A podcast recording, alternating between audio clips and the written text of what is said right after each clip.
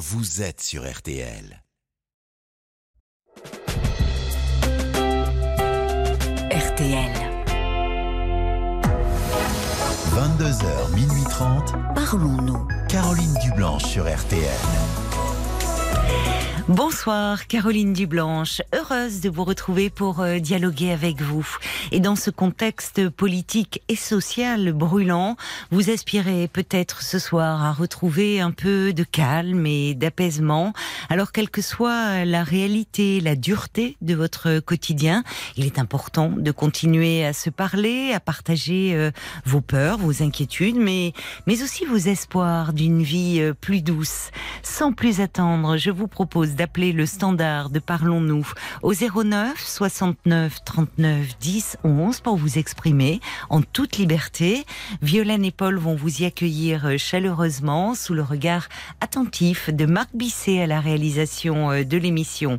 09 69 39 10 11.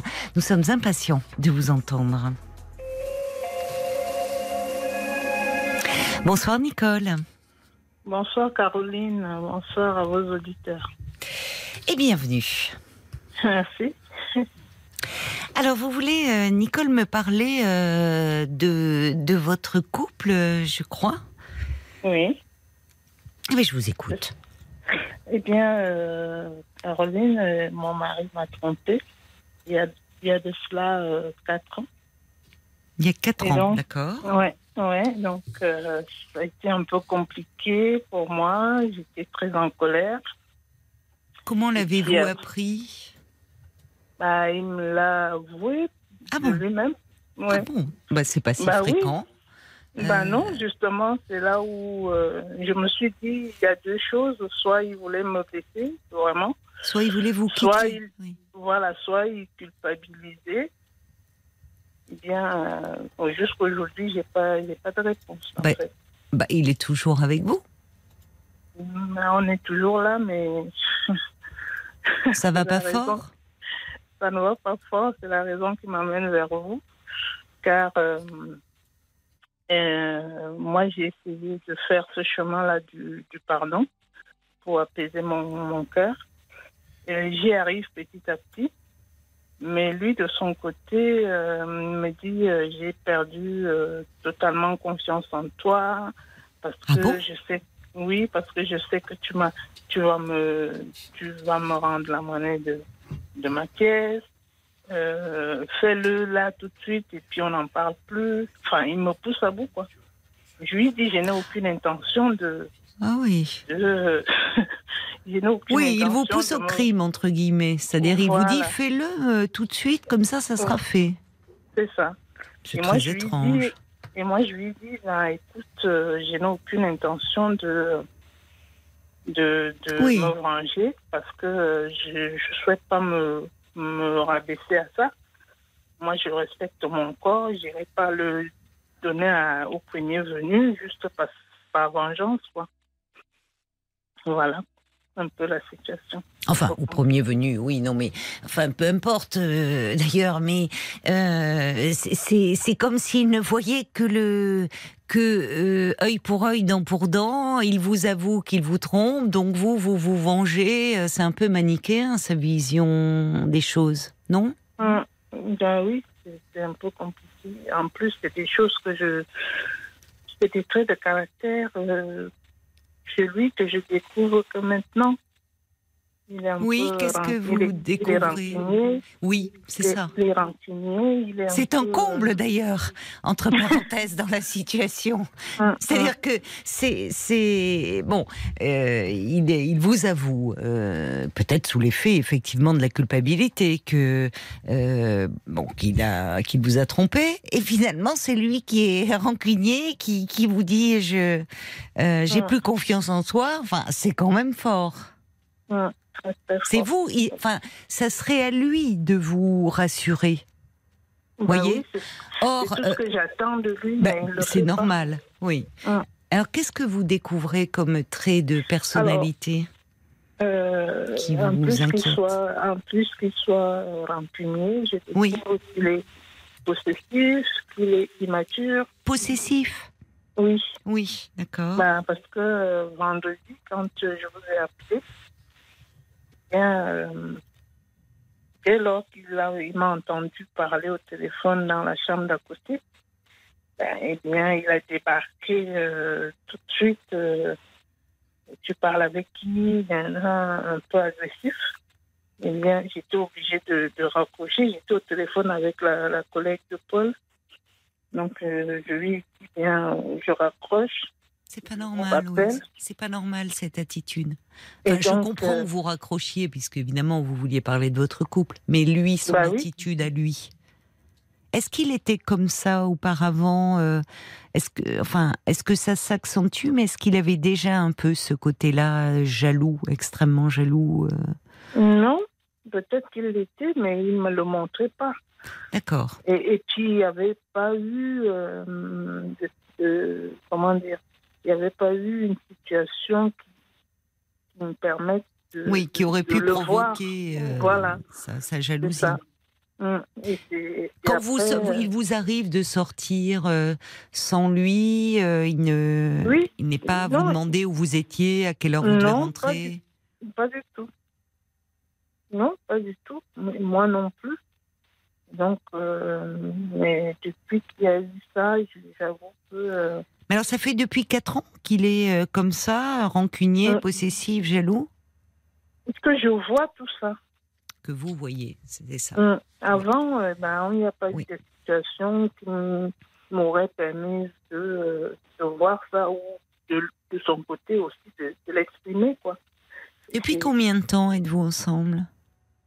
Alors, on est ensemble depuis J'entends très très mal, hein, le son est mauvais. Je suis désolée, Nicole, mais le son est vraiment mauvais. Il faudrait vraiment que vous pas parliez- haut-parleur. Vous n'avez pas de haut-parleur. haut- Il faut Non, vraiment non. que vous parliez bien en face de votre téléphone, parce que parfois c'est un peu étouffé. Donc, alors, donc vous êtes ensemble depuis 10 Alors, ans. nous, nous sommes ensemble depuis 10 Oui. ans et on est mariés depuis 5 ans. D'accord, Voilà. D'accord. Euh, donc, depuis cette infidélité de sa part, ils se sont un peu détériorés. Oui, surtout que ça, ça, ça arrive euh, presque, enfin, une année, jour pour jour après notre mariage, quoi. C'est pour ça que je n'ai pas compris, j'étais très en colère. Oui, voilà, je comprends. S'il avait l'intention de le faire, pourquoi il s'est marié? En plus, c'est lui qui me mettait la pression, tu ne veux pas t'engager, nanana, nanana. Je baisse la garde, je décide de m'engager et bim, tout de suite derrière, la tromperie, je suis tombée de, de, de très très haut. Il Mais vous la- pression. Enfin, pas la pression, mais euh, parce qu'il y avait quand même euh, un dossier à constituer, il n'avait pas euh, euh, le, le temps de m'en occuper. Et puis lui, euh, il interprétait euh, ça comme euh, une fuite en avant. Oui, enfin déjà, vous voyez le côté suspicieux. Hum, Déjà, au fond, le dossier à constituer, vous qui étiez prise par d'autres choses, déjà, c'était un peu les reproches, la suspicion, vous ne voulez pas vous engager. Déjà, ce côté un peu ombrageux qui, se manifestait. hein. hum. Vous n'avez jamais remarqué ça chez lui, ce côté. euh, D'accord. C'est depuis euh, bon que ça se dégrade. Vous avez des enfants ensemble? Non, on a Non. chacun les enfants de notre côté. de ouais. votre côté, d'accord. Euh, Est-ce que vous arrivez à parler aujourd'hui euh, avec lui? Parce que par exemple, vous me dites quand vous avez essayé de joindre le standard, il a surgi en disant à qui euh, tu téléphones, vous avez dû raccrocher. Est-ce qu'après, vous avez pu lui dire, écoute, pourquoi me surveilles-tu? Qu'est-ce que tu es en train d'imaginer? Ça devient pénible. Ou est-ce que vous avez peur de lui parler? Bah, non, non j'ai pas peur, je, je le lui ai dit. Parce qu'il y a eu un antécédent dans la journée, avant que je vous appelle ce soir-là. Il y a eu un antécédent. Qu'est-ce qui s'est euh, passé? Bah, Une dispute, euh, euh, comme ça arrive Souvent, et, en ce et moment? donc, du coup, voilà, et donc, du coup, euh, euh, j'ai décidé d'aller dans la chambre d'à côté. Mais les disputes, ça porte sur quoi en ce moment? C'est que vous dites ça arrive souvent. C'est, c'est, c'est. Bah, comment vous dire? Enfin, comme, comme dans tous les couples, ça peut partir d'un rien. Oui, c'est vrai. Que l'un soit mal luné. C'est vrai. Bah oui, c'est vraiment euh, des choses. euh, pff, avec le recul, euh, on se Oui, on Euh, se dit euh, voilà, c'est- ça anecdotique. valait pas le coup. Voilà. Oui, mais ça veut Donc- dire qu'il est plus. Enfin, le problème, c'est que vous, vous vous remarquez chez lui des traits de personnalité qui vous préoccupent que vous n'aviez pas vus jusqu'à présent, et Hum. qu'il y a quelque chose qui ne va pas dans la mesure où finalement, enfin, je, je reprends ce que vous me dites. euh, Il pen- il craint que vous ne vous vengiez. Ça fait quand même Mhm. quatre ans. Et encore aujourd'hui, est-ce qu'il continue à vous dire euh, vas-y, euh, fais-le, comme ça, ça sera fait Enfin, c'est. Non, il ne me le dit pas, mais par rapport à son, à son attitude, à sa façon de faire, j'ai le sentiment que euh, continue de, de- de nourrir ça. Parce que, Alors, ça, c'est différent hein, entre ce qu'il peut non, non, dire et vous, le au- sentiment que vous avez aussi. bah, je suis au téléphone, il ne peut pas m'empêcher de, de, de- au téléphone. Dès lors que je suis au téléphone, il surgit, c'est Voilà, c'est des choses qu'il ne faisait pas avant. Et qu'est-ce que vous lui dites par rapport à cette attitude? Ben, je lui dis, quand il me pose la question, tu étais avec qui au téléphone? Moi, je lui dis le plus simplement possible que j'étais avec une copine ou une amie. Mais vous ne vous fâchez pas un peu? Parce que franchement, euh, je vous trouve d'une patience d'ange. hein. bah oui, je Bah, si, trouve il, est, il est insupportable cet homme-là dans son comportement Ben, je- avec vous. Enfin- Enfin, je suis quelqu'un de très positif dans la vie. Oui, d'accord, mais enfin, oui, mais c'est bien, euh, c'est une qualité. Mais rester positif face à quelqu'un qui se montre aussi négatif, c'est là où je trouve que vous avez vraiment une patience d'ange. Et donc, moi, moi euh, quand il y a des disputes, eh bien, je, je prends de, du recul. Moi, je, je vais à la chambre d'à côté.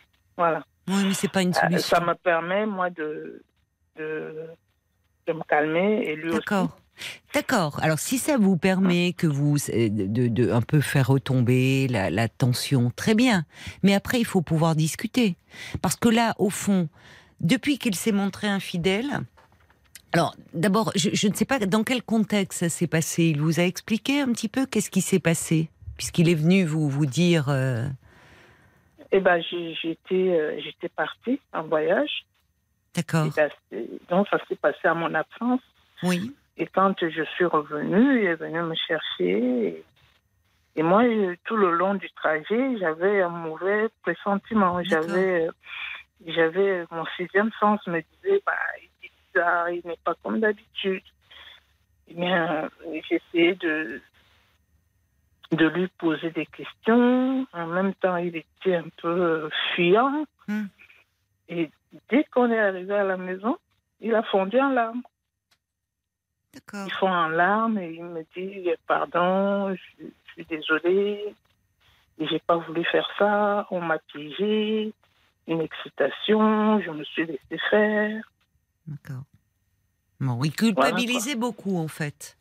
Oui, c'est ça. Il culpabilisait beaucoup, euh, donc on, peut penser. euh, Le problème, c'est que là, il est en train de projeter sur vous quelque chose, comme si euh, lui. C'est là où il faudrait arriver. Ce qui m'ennuie, c'est que j'ai le sentiment que vous n'arrivez pas vraiment à parler tous les deux.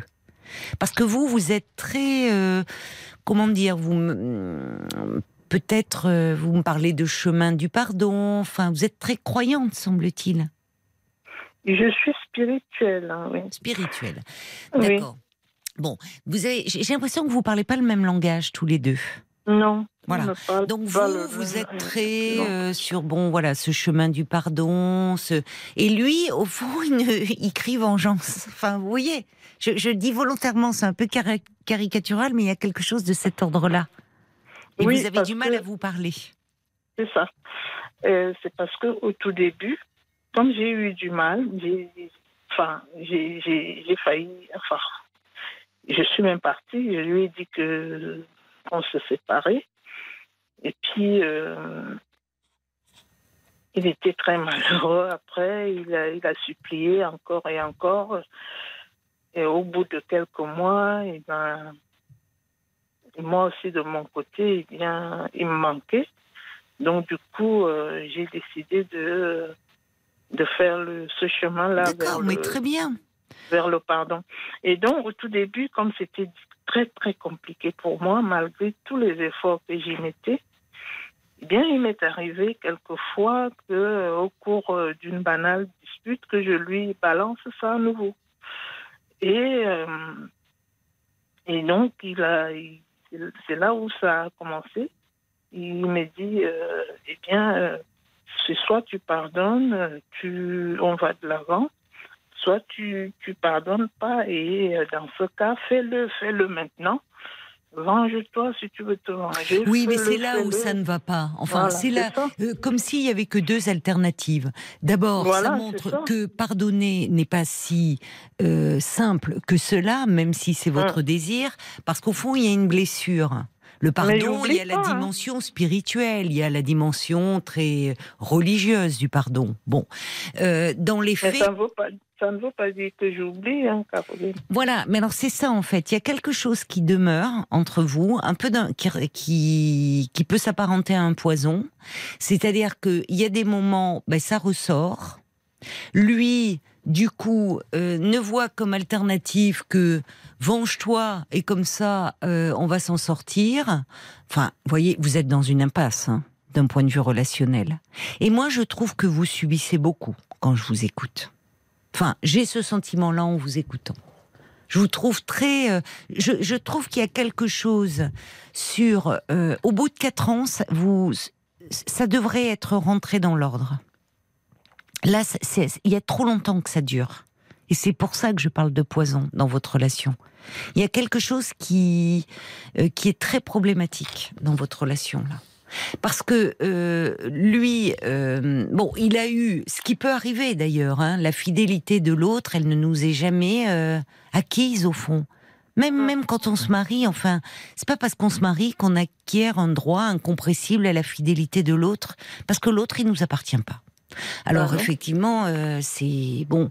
Euh, là, je me situe euh, hors cadre religieux et autres, mais l'autre ne nous appartient pas. Et malheureusement, il y a beaucoup d'idées reçues autour de l'infidélité, où, les gens et parfois l'entourage, d'ailleurs familial ou amical, en, rajoutent de, de, de euh, de la chose sur euh, sur une plaie qui est déjà vive en disant euh, que c'est c'est pas normal que c'est enfin souvent c'est plus complexe que ça là ce que vous décrivez votre mari au fond il n'a pas assumé Sinon, il se serait pas mis dans cet état-là.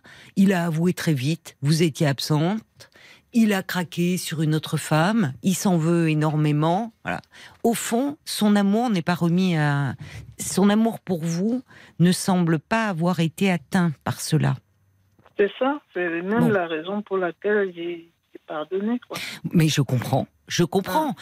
Ce qui n'est pas normal, c'est que quatre ans après, il ait ce comportement aujourd'hui de vous surveiller. C'est-à-dire que là, il y a un renversement de situation Mhm. Parce que de, de, au fond, il, euh, il devient persécuteur avec vous. Il vous persécute là. C'est une forme de. Il parle de confiance, il renverse la situation en disant il ne m'est plus possible de te faire confiance. C'est quand même un comble. Et c'est là où vous devriez vous fâcher, en fait. Dire est-ce que tu t'entends un peu? Moi, j'ai décidé il y a quatre ans, c'est arrivé, ça peut arriver, ça ne remet pas en question les sentiments que nous nous portons. Quatre ans après, tu me pousses. Euh, en fait, il ne vous écoute pas. Ou vous avez peut-être du mal à vous exprimer. Peut-être que cela aurait été son fonctionnement à lui de se venger. Ça en dit long un peu sur lui. C'est-à-dire que ça veut dire que si vous, il s'était passé quelque chose de votre côté, sa première réponse à lui aurait peut-être été de se venger. Dans ce genre de situation, la vengeance n'empêche pas la blessure, hein, au fond. Mmh.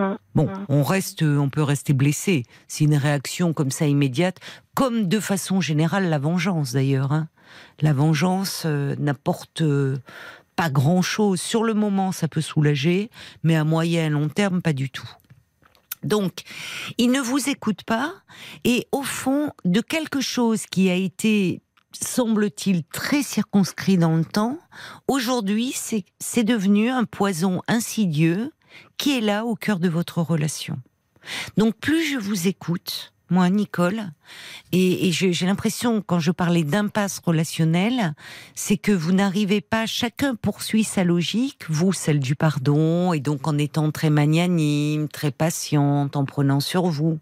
Et lui, dans, au fond, à un moment, je vais payer pour ma faute, ce qui est peut-être l'expression toujours de sa culpabilité.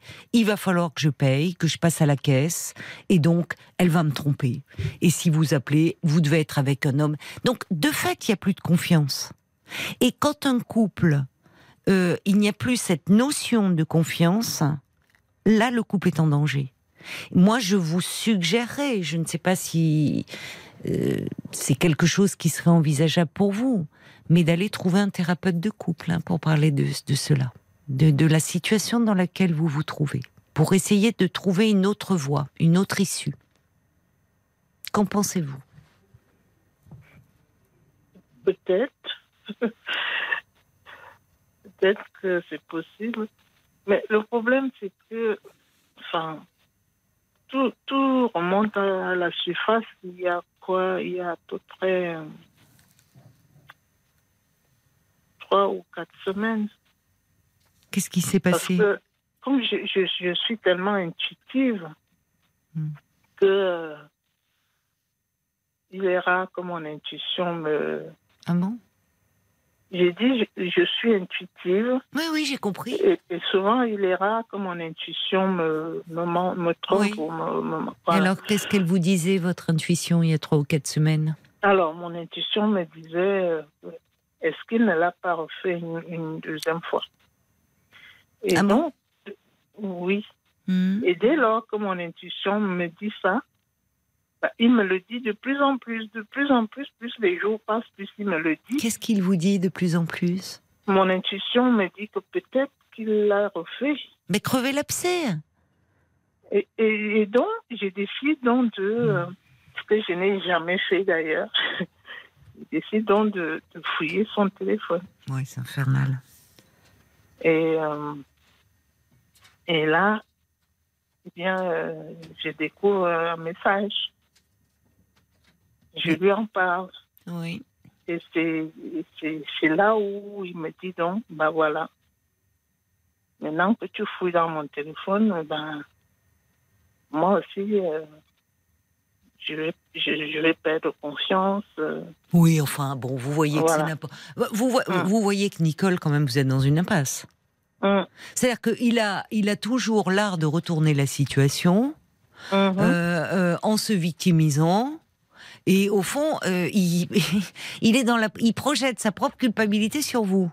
c'est ça. Bon, donc comment, enfin, franchement, je vois côté- pas comment vous pouvez en sortir parce que vous, enfin, ça devient infernal votre relation. C'est son côté immature, ça.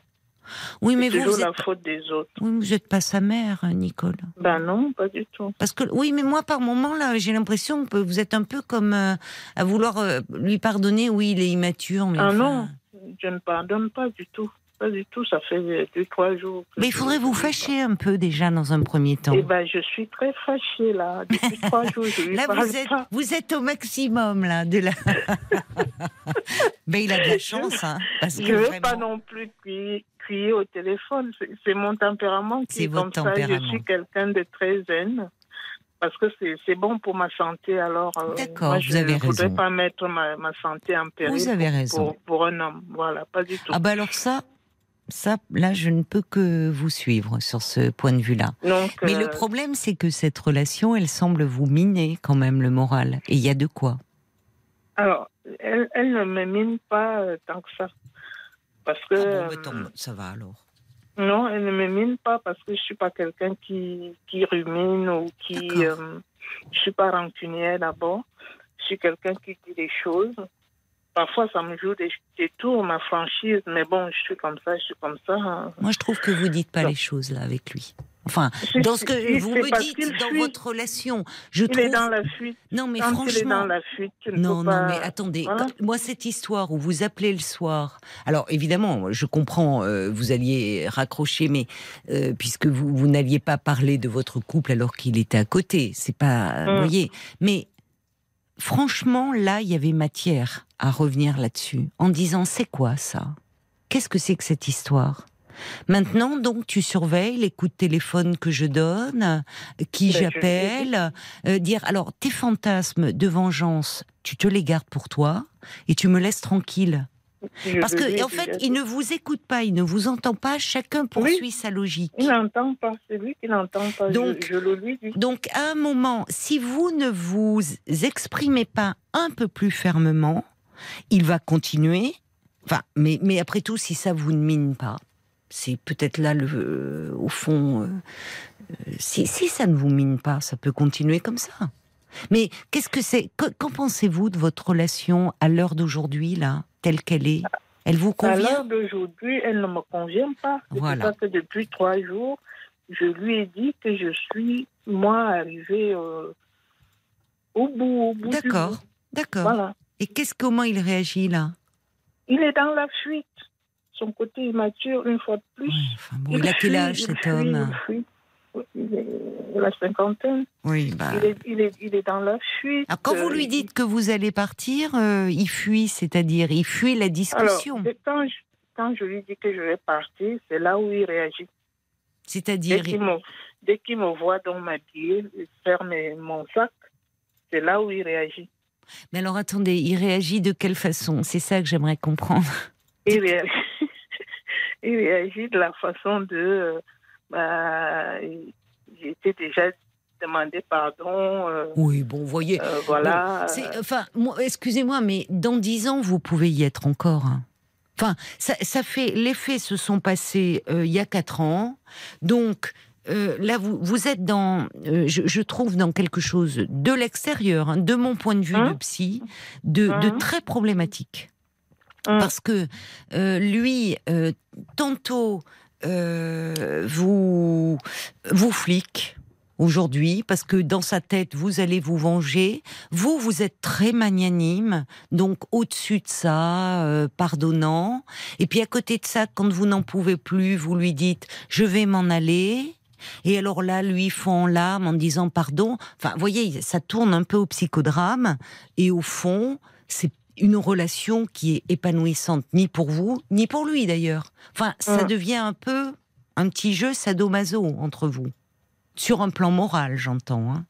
Hein où, au fond, derrière l'apparente magnanimité que vous exprimez, il y a, peut y avoir, parce que vous êtes blessé, quelque chose d'un peu blessé, qui fait que, bon, euh, euh, lui, euh, au fond, il y a quelque chose qui ne passe pas, et de votre côté et du sien.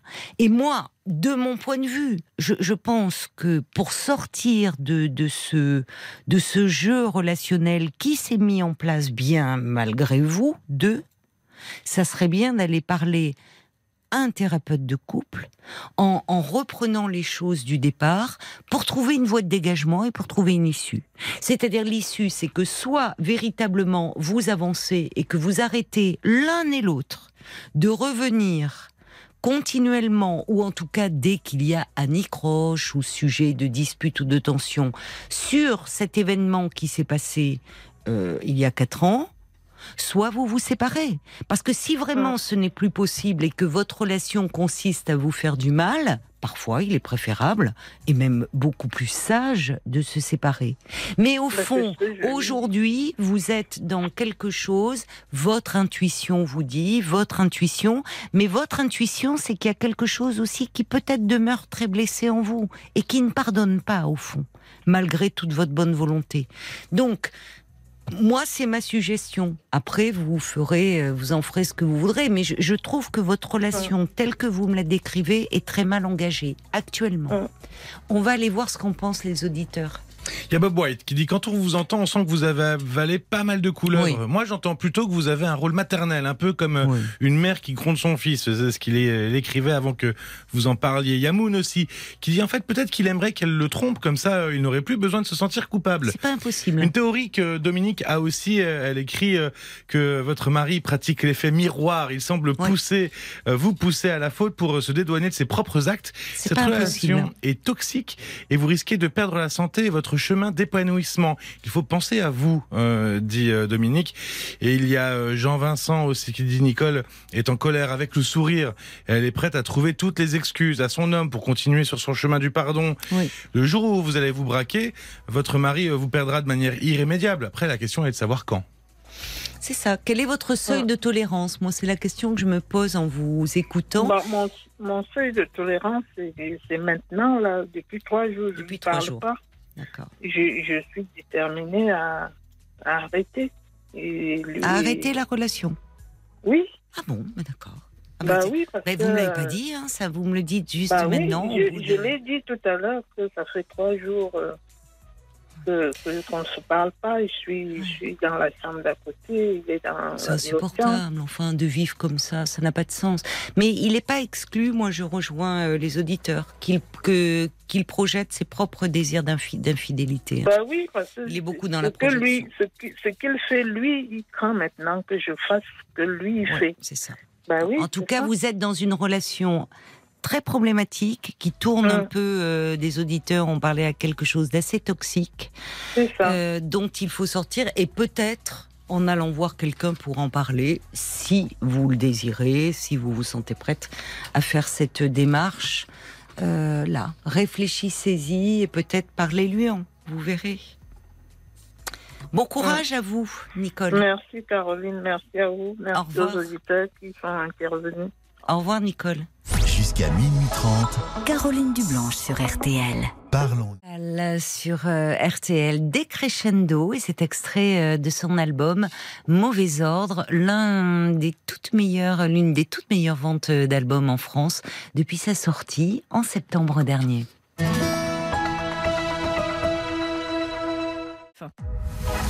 Jusqu'à minuit 30, Parlons-nous.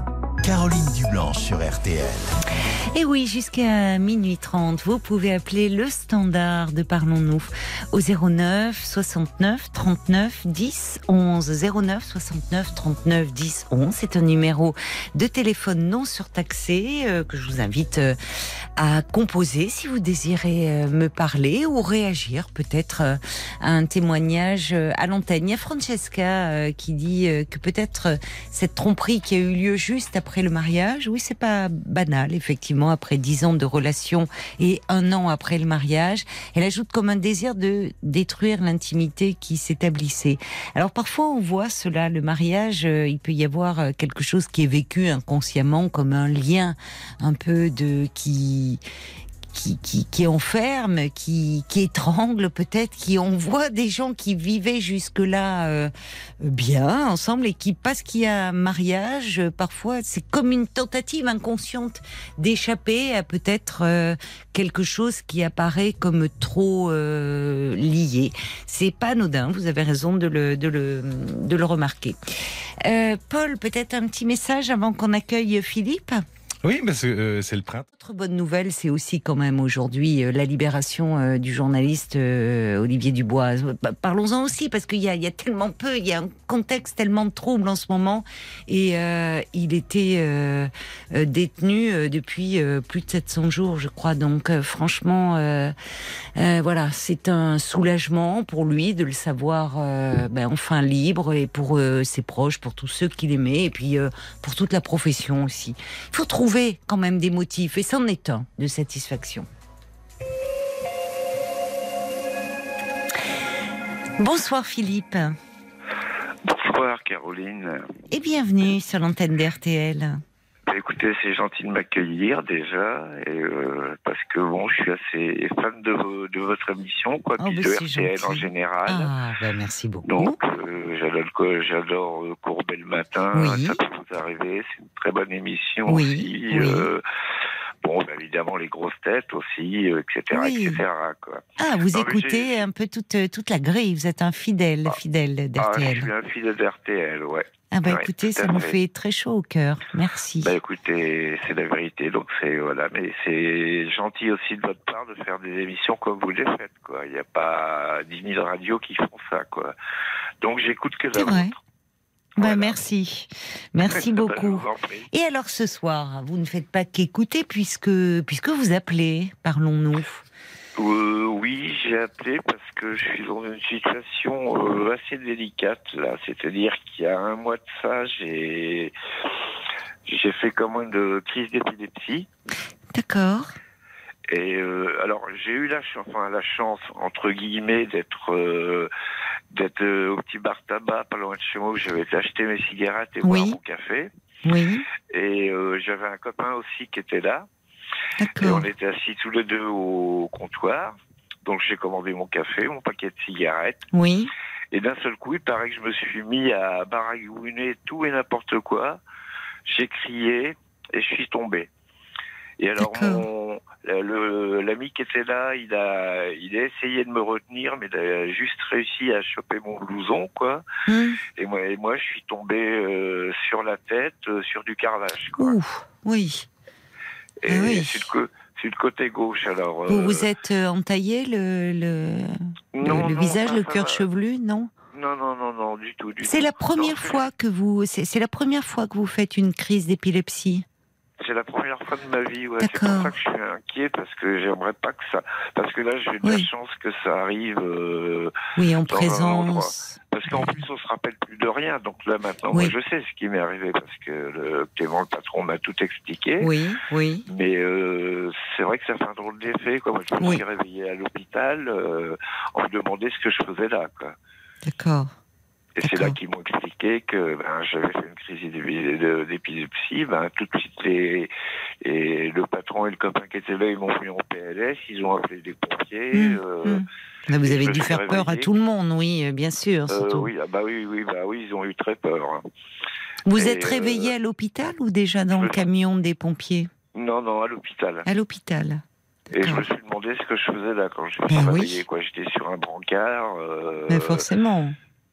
Et en plus, il y avait des. Alors, il y avait pas mal apparemment de gens qui étaient aux urgences. Il y avait Oui. des, des brancards un peu partout. Moi, j'étais même dans un couloir avec d'autres Oui. euh, d'autres personnes. Et oui, il y a beaucoup de Donc monde. voilà, c'était ça, ça faisait bizarre quand même. C'est un peu angoissant. Et on est venu vous expliquer. hein, Vous avez pu avoir quelqu'un est- qui est Oui, venu vous a expliquer. Des, inf- des infirmières très gentilles sont qui sont venues m'expliquer euh, que apparemment j'ai fait une crise d'épilepsie puisque quand ils m'ont mis en PLS j'ai craché des trucs blancs là de la bouche. Oui. euh, et donc euh, ça a l'air assez. euh, moi, Il y a des symptômes, oui, qui même. décrivent bien, euh, enfin, qui permettent de pas en douter. Déjà, c'est bien d'avoir pu identifier.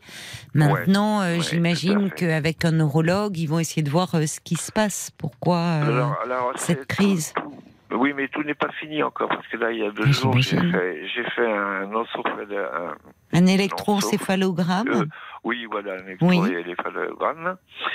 Et j'ai pas encore les résultats, hein, donc euh, voilà. Et le mois prochain, je passe une IRM Oui, et après, je renvoie un, un neurologue.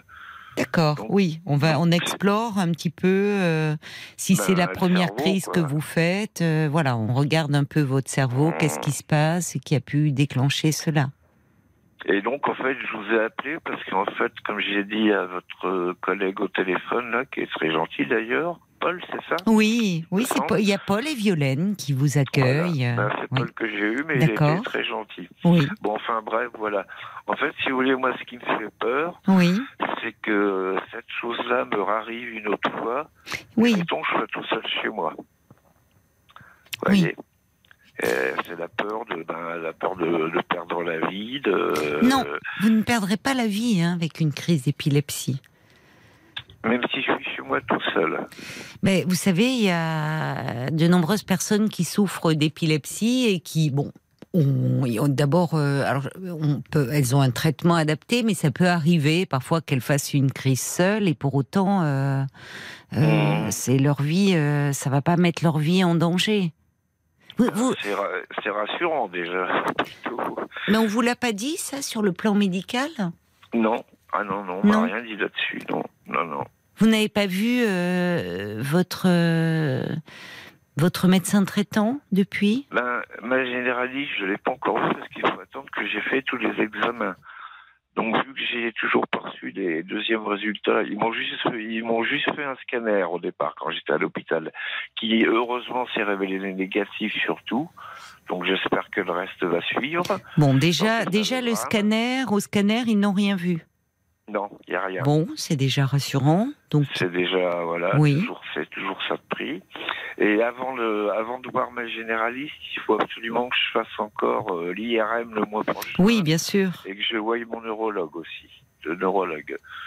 Donc euh, là, ma ma toubib, je vais pas la revoir avant euh, avant le puisque l'IRM c'est le 18 avril et le neurologue je dois le voir euh, trois ou quatre jours après, je crois, un truc Hmm. comme ça. Hum, hum. Donc je la je la reverrai pas avant la fin du mois d'avril, quoi avec tout le- tous mes résultats, quoi.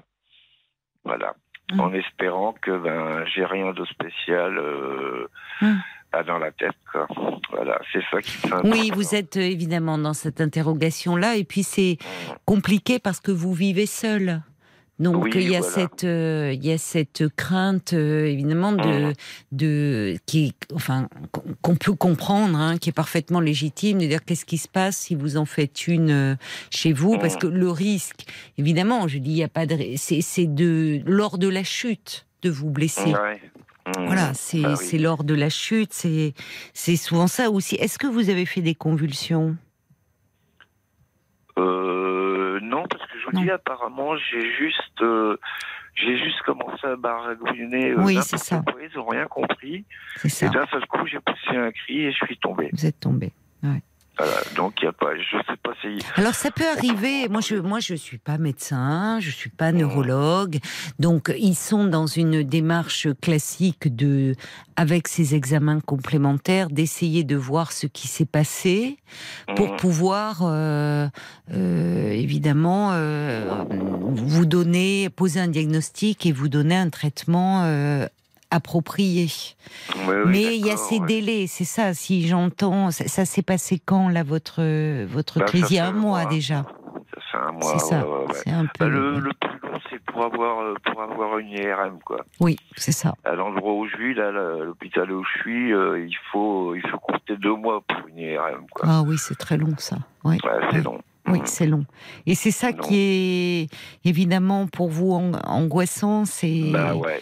C'est bon, c'est cette attente. Mais déjà le scanner, bon, c'est rassurant. Et quand vous dites que vous ne voyez pas, évidemment, votre médecin traitant, c'est pareil, il ne va pas se prononcer. euh, Bah euh, non, il attend de voir. a- Oui, Tant mais qu'il n'aura pas le résultat, que tant qu'elle n'aura pas le résultat de tous les examens, elle ne pourra pas se prononcer comme il faut, quoi. Oui, mais elle pourrait peut-être répondre à certaines de vos interrogations actuelles sur le fait, euh, vous voyez par exemple, la peur de mourir si ça arrivait, si vous êtes chez vous. Je pense qu'elle pourrait, Mhm. là en tant que médecin, déjà vous, quand même, vous donner des indications.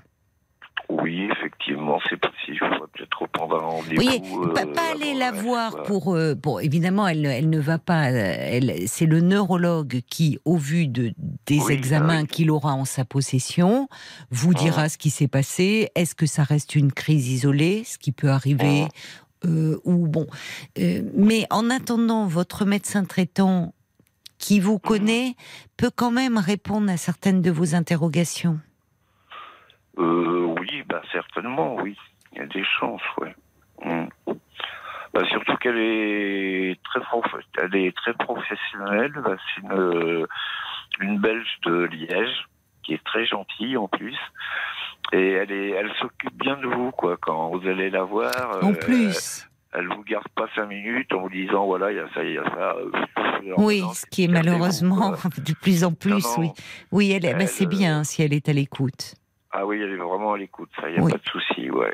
Mm. Alors en plus, euh, elle, com- elle comprendra étant donné euh, ce qui vous est arrivé et toutes les questions un peu que vous vous posez, que vous pouvez même d'ailleurs, parce que vous savez, quand on est dans le cabinet du médecin, parfois euh, on- il y a des choses que l'on que l'on oublie, on ressort en disant suis, j'ai oublié de lui demander. Vous pouvez un peu les lister. Vous voyez actuellement ce qui vous trotte un peu dans la tête là, Ouais, ce d'accord. qui euh, et Mm. demander un rendez-vous pour un Ouais. peu dire, elle peut vous, vous donner, euh, il y a, il y a peut-être parfois, alors d'une crise à une autre, ça peut varier, mais des Ouais. signes un peu indicateurs qu'il y a une crise qui va survenir. Ou... Et puis encore Bah, des une signes- fois, Des signes avant-coureurs, quoi, entre Oui. guillemets, quoi. Mais Parfois. euh, lesquels, euh, je sais pas, moi, j'y non, rien. mais moi, elle peut vous euh, dire, parce qu'il y a plusieurs formes. Et mm. puis, vous savez, en fait, jusque-là, euh, vous dites, vous, vous avez 61 ans, Philippe, vous avez toujours vécu sans faire une crise. Ben non, jamais. Donc, euh, bon, là, c'est arrivé euh, là. Bon, il se peut très bien que jusqu'à ce que vous voyez le neurologue, vous n'en refassiez pas. Mm, ben, j'espère bien.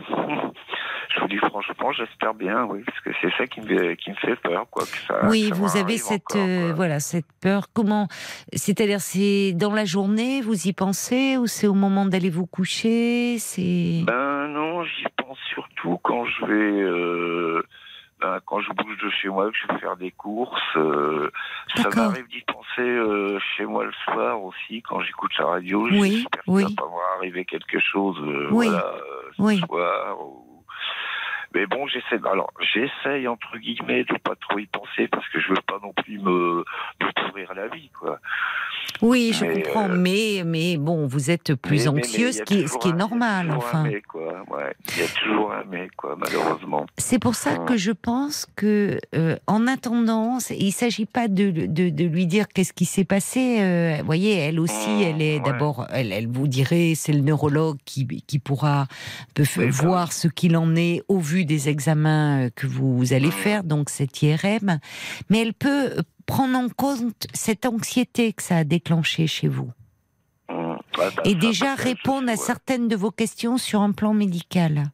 Mmh, C'est important d'avoir. Elle est médecin, voyez. Ah oui, elle est- bah oui. Elle est médecin et vous me dites que vous avez la chance qu'elle euh, qu'elle soit à l'écoute. Ce Ah qui oui, est important, ça. De ce côté-là, ouais, de ce côté-là, il n'y a pas de souci, ouais. Hein, donc, euh, donc moi, je, enfin, je vous conseille de prendre un rendez-vous en attendant. Mmh. Euh, elle sait ce qui vous est arrivé ou pas? Ben non, pas encore. Pas encore. Bah alors Ah voilà. Elle le sait parce que euh, ma maman l'a l'a vu il n'y a pas très longtemps, elle avait rendez-vous, elle lui en a parlé. Elle lui en a parlé. D'accord. Ouais. Donc, Mais vous voyez, si vous lui expliquez, vous vous dites voilà, je viens vous voir parce qu'il y a un mois, donc il m'est arrivé ça. Mmh. Depuis, bah, elle sait que vous vivez seul. J'angoisse. Si je fais une crise seule, qu'est-ce qui peut se passer? Qu'est-ce que vous me Mmh. conseillez Euh, et, et le fait de parler avec un médecin, déjà de, vous voyez, vous m'appelez moi. Déjà de mettre Mmh. des mots en fait sur ces angoisses. Ça peut aider un peu à ce qu'elle soit moins envahissante. Bon, malheureusement, moi, je ne suis pas médecin, donc euh, Oui, non, mais je je ne veux bien, pas oui. vous, euh, voyez, vous induire en erreur. euh, mais là, en vous adressant à votre médecin traitant, elle, elle peut vous donner aussi, au-delà de l'écoute, des Ah, réponses médicales qui peuvent vous faire du bien et vous, vous rasséréner un petit peu. Ben, écoutez, vous êtes peut-être peut-être pas, médecin, mais vous êtes, vous êtes de bons conseils, en tout cas. Moi, c'est gentil. Je vois Paul Ah, aussi qui s'assoit. Je vois Paul qui s'assoit Oui. et qui lève la main. Alors, il y a peut-être parmi les auditeurs des patients qui souffrent d'épilepsie et qui peut-être euh, on voudrait vous dire quelque chose, euh, Ben, Philippe. je sais pas. Alors, bah si, regardez, j'ai déjà Isabelle qui dit que elle, elle est euh, seule, épileptique depuis ses Oui. 18 ans, elle en a 58. Oui. Euh, elle sait pas pourquoi elle est épileptique, c'est le mystère de la vie. Je vis normalement avec mon traitement. Il ne faut pas laisser la maladie, euh, l'angoisse de la maladie. Oui. On vit bien avec. Moi, je suis resté plus de 10 ans sans crise. Et là, depuis 3 Oh. ans, j'en fais une par an. C'est comme ça. Écoutez, euh, il faut éviter l'alcool, 8 heures de sommeil si, si c'est possible.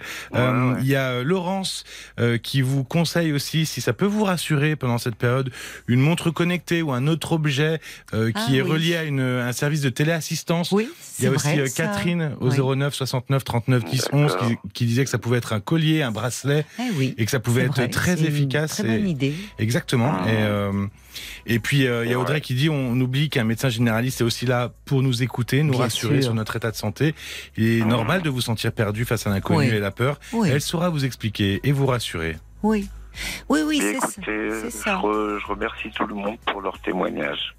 C'est pas mal. Hein. J'avais pas pensé à l'idée euh, la montre, enfin le, ou les, les petits systèmes comme ça. Et, vo- et votre médecin pourra euh, vous, vous en parler peut-être. Enfin, Oui, parce que c'est vrai que même moi, j'y ai pas pensé. Non Ben non, hein. vous voyez, il faut voilà. dire que je suis pas très connectée, donc c'est pour ça, c'est pas c'est pas la première chose qui me vient à l'esprit, mais bah comme oui, quoi ça peut être utile.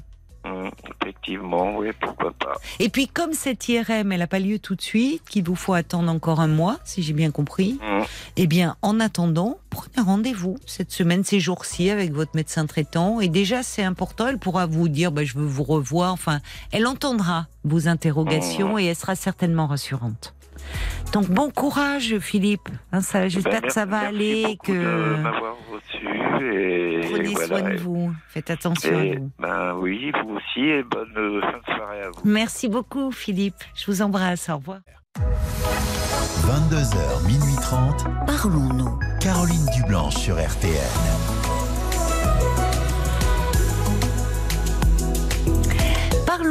C'est votre rendez-vous euh, de l'intime chaque soir sur RTL. 2h30 de direct, d'échange, de partage, de confidence. Vous êtes au cœur de ce rendez-vous et vous partagez avec nous des moments heureux ou plus compliqués euh, de votre vie. De 22h à minuit et demi, tous vos appels sont les bienvenus au 09 69 39 10 11 et à tout moment, vous pouvez euh, donner euh, votre point de vue, partager votre expérience avec nous, témoigner euh, de votre soutien aussi en nous envoyant un SMS au 64 900. N'oubliez pas de commencer votre message par les trois lettres RTL, 35 centimes par SMS. Paul est également attentif euh, aux commentaires que vous laissez sur la page Facebook de l'émission RTL-Parlons-nous. Et puis, eh ben, le plus simple, c'est encore le standard. hein. Vous nous passez un petit coup de fil. Si un auditeur vous touche, si vous vous retrouvez dans son histoire, que vous voulez lui donner un petit conseil, euh, lui témoigner de votre sympathie, 09 69 39 10 11. Paul, quelques messages sont arrivés, je crois, au sujet du printemps. Exactement, c'est Jen qui dit Ah, mais comme vous avez parlé du printemps, je Eh viens oui. de comprendre pourquoi ma mésange, qui contrairement aux autres années m'avait boudé tout l'hiver, Ah bon je comprends pourquoi elle est venue me dire bonjour aujourd'hui. Du coup, elle a eu une petite récompense et j'espère qu'elle va me ramener ses copines. Ah oui, et puis peut-être des bébés mésanges. Enfin, Ah, là, elle, elle s'accouple en ce moment. Hein. Les oiseaux euh, s'accouplent là. Alors, euh, c'est le moment de mettre des nids aussi, des voilà les si dans des alors des graines évidemment, mais aussi euh, il y a des nids euh, que- qu'elles affectionnent. Moi, je sais que mon père en a mis une sur la terrasse. Euh, c'est un- les mésanges, elles aiment bien les trucs en rectangle où il y a un tout petit trou. Elles vont se cacher au fond. cabane Oui, des petites cabanes, des Une choses petite comme cabane ça à l'abri des chats, évidemment, si possible. Voilà, un petit oiseau qui s'envole. C'est pas celui de Marc. Ça pourrait être. non, non, il est très sage. Il a les deux mains sur la console, l'ami Marc. Euh, D'autres messages au sujet, au sujet du printemps, euh, Euh, Paul Du printemps non, non, non, non, pour le moment non. Non. Euh, voilà. Euh, et il y a Bambi qui dit c'est aussi la journée mondiale du bonheur aujourd'hui, mondiale, rien que ça. On en a bien besoin. Alors elle Mhm. dit soyons heureux dès qu'on peut. Eh oui, c'est la très jolie phrase de Prévert qui dit il faudrait essayer d'être heureux, je crois, ne serait-ce que pour donner l'exemple. Les Bee Gees sur RTL, How Deep Is Your Love? Jusqu'à minuit 30. Parlons-nous. Caroline Dublanche sur RTL.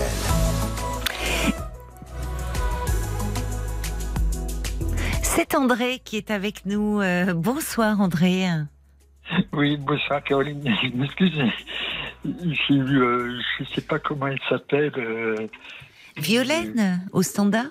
Ah ben Violaine tout à l'heure et après j'ai eu Paul. Et puis Oui. là, je- mais il y avait rien. Je dis mince. euh, Il m'a dit bon, il y aura Caroline. euh, Ah bah voilà. si si oui oui moi je c'était c'était juste euh, on vous a passé un peu les Bee Gees Voilà. et puis maintenant c'est vous qui êtes avec nous. Vous avez appelé en fait parce de- que vous avez entendu Philippe, oui, vous vouliez le Ah ben, rassurer. voilà, Philippe qui euh, a fait une crise d'épilepsie, c'était la première à 61 ans et il s'inquiète.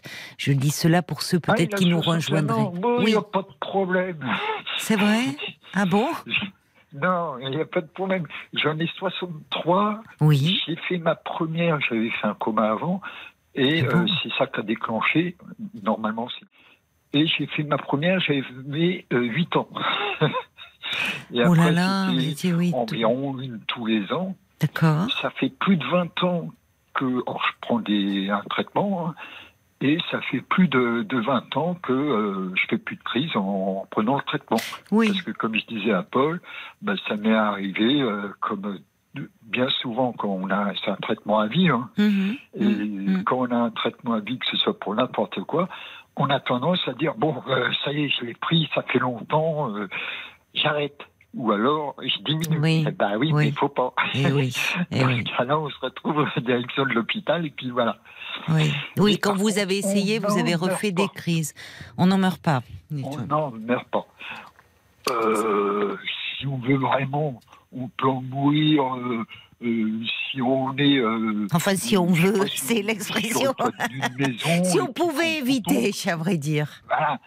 Mais euh, on peut mourir aussi en sortant de chez soi. Il y a une voiture qui ne qui nous a Ça. pas vus et Oui. nous non plus. Bon, Oui, mais vous comprenez, c'est vrai que je, en même temps, c'est vrai que vous, c'est devenu comme, euh, enfin, c'est quelque chose un peu de chronique qui fait partie moi de je vous. n'y pense même plus. hein. Voilà. Je- Mais je vous remercie, c'est très gentil de votre part d'appeler. mais, euh, Parce que j'imagine que ça va faire du bien à Philippe de vous entendre. Parce qu'évidemment, quand on n'a jamais fait de crise d'épilepsie et que, arrivé quel que soit son âge d'ailleurs, la, la première, il faut une, bah, euh, on se dit, euh, surtout vivant seul. Je sais pas si vous hum, vivez. oui, je suis seul aussi. Vous êtes seul aussi. Oui. Mais euh, ce que je veux dire, c'est que. Alors, c'est impressionnant pour les autres. Alors, Oui. Nous, on est là. on- Mais ce que j'ai entendu tout au début, Oui. euh, comme je dis, je suis pas médecin non plus, hein, mais Hmm. tout au début, et j'ai entendu qu'il disait Ah, euh, son ami lui, lui a raconté qu'il l'a baragouiné et après Oui. il est tombé. Oui. Moi, euh, tout de suite, comme ça, je me suis dit Oh, ça, c'est un AVC. Je Mais peux me tromper. Je vous avoue que j'ai pen- pensé comme vous. Ça me faisait penser à des signes. Ah, d'accord. Et euh, donc, je, souhaite pour lui que ce soit pas ça. Et puis, de toute façon, même un AVC, ma mère, elle en a fait deux, deux ou trois, je sais plus. Bon, euh, et euh, elle a continué des, des dizaines d'années comme ça après. hein. donc, euh, Mm, mm.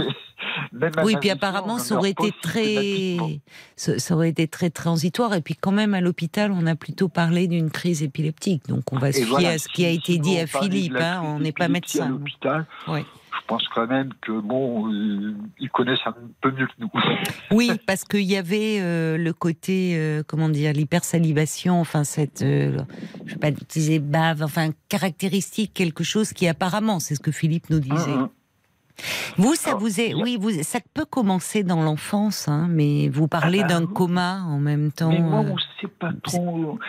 On n'a jamais su pourquoi il y avait eu le coma. Euh, Le professeur avait dit bah, il y a deux personnes dans, dans toute ma carrière. euh, C'est un monsieur de 50 ans et puis votre fils. On ne sait pas d'où ça vient.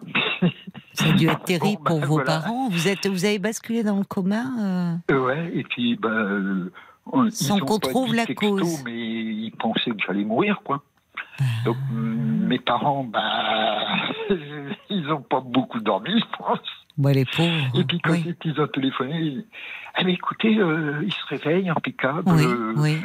mais par contre, euh, bah, il sera soit paraplégique, soit euh, paraplégique ou hémiplégique, je sais jamais, oui. soit fou. Bon, bah les deux, c'est Ah. raté. Comme je dis, je suis pas Einstein, mais bon. je- Non, mais c'est incroyable. Vous êtes un Par miraculé, contre, ce vous. qu'ils n'avaient pas vu, c'était le coup de, de l'épilepsie. Ah oui, Et c'est à partir de, de Qu'est-ce ce moment-là que j'ai fait les, crises d'épilepsie. oui. Et ce que j'ai remarqué, c'est que euh, je fais une différence. Enfin, c'est pas la seule que je fais, heureusement. Mais je fais une différence entre quelqu'un qui est sous et quelqu'un qui fait une crise d'épilepsie. Bah oui, c'est normal. C'est pas la même chose. Quand oui. il tombe, il va tomber en avant ou sur le côté. Pas autre chose, sauf si on pousse. Ah bon, j'ai jamais qui fait une crise attention. d'épilepsie, Oui. il va tomber en arrière. Ah, d'accord. C'est- Il j'ai tombe toujours en arrière. Toujours en arrière. Enfin, Oui. Moi, tous ceux que j'ai vus, c'était toujours euh, Oui, Mais en, en arrière. oui, mais c'est là où le cerveau, bon, c'est très complexe. Bah. Et il y a certaines maladies neurodégénératives où les personnes, quand euh, enfin, il y a des problèmes lors de la locomotion et qui font des chutes, et les chutes sont toujours en arrière. Donc Oui, ça veut oui. dire que ça touche euh, une certaine catégorie de neurones. Ah bah, de toute façon, euh, le cerveau, bon. euh, Mais selon les zones, coup, oui, hein, selon les neurones qui sont, qui peuvent être touchés ou lésés Ben, dans des Moi, maladies J'ai neurodégénératives. été voir, euh, je crois que le dernier, j'ai été voir des psychiatres, des psychologues, des tout, et le dernier c'était un neurologue psychiatre, j'avais 16 ans.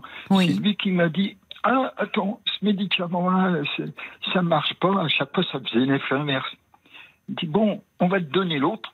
Volontairement, je dis pas le nom du médicament. oui, On va te donner celui-là.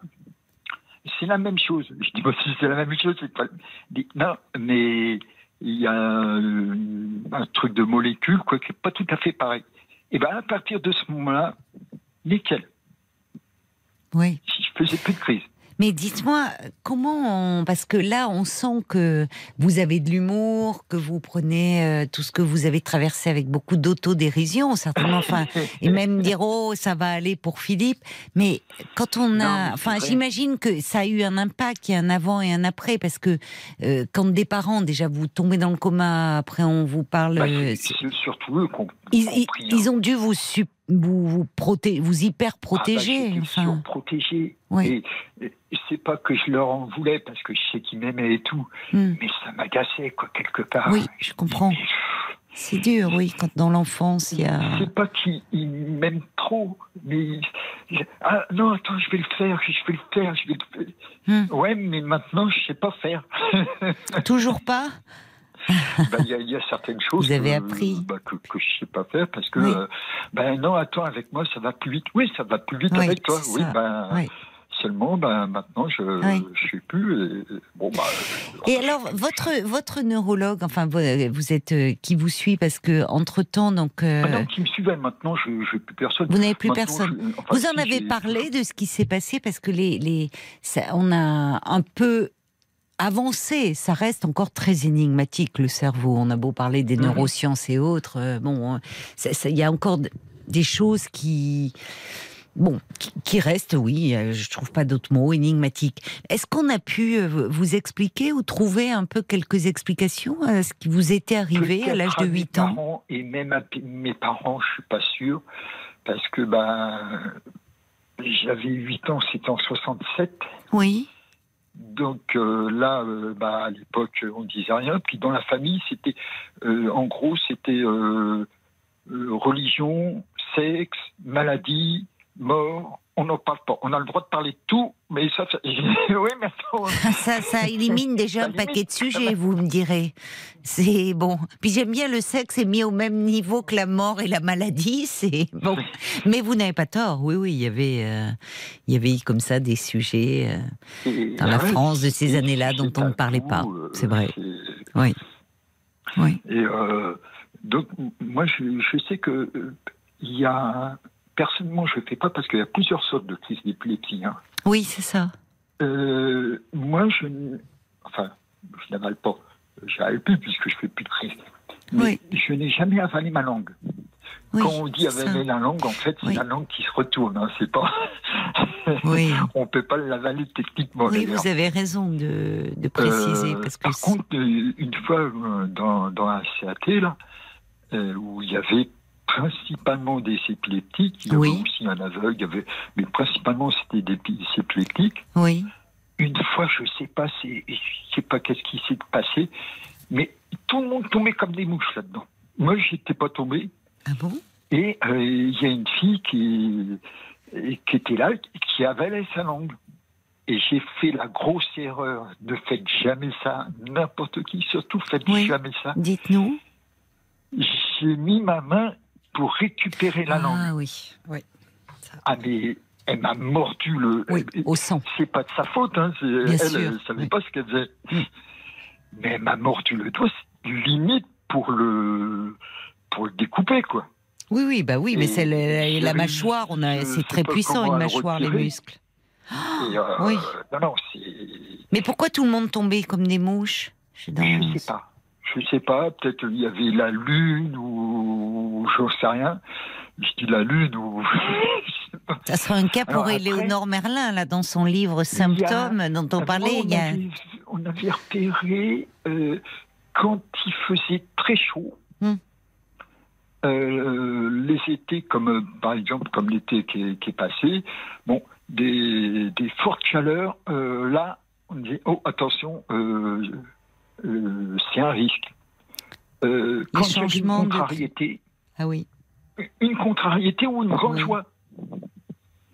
En fin de compte, quand, quand il y a une grande émotion, quoi. Une grosse émotion, une me forte bah, émotion. Après, les autres, je Oui. ne sais pas. Mais on avait repéré que, voilà, il y avait des, des risques comme ça.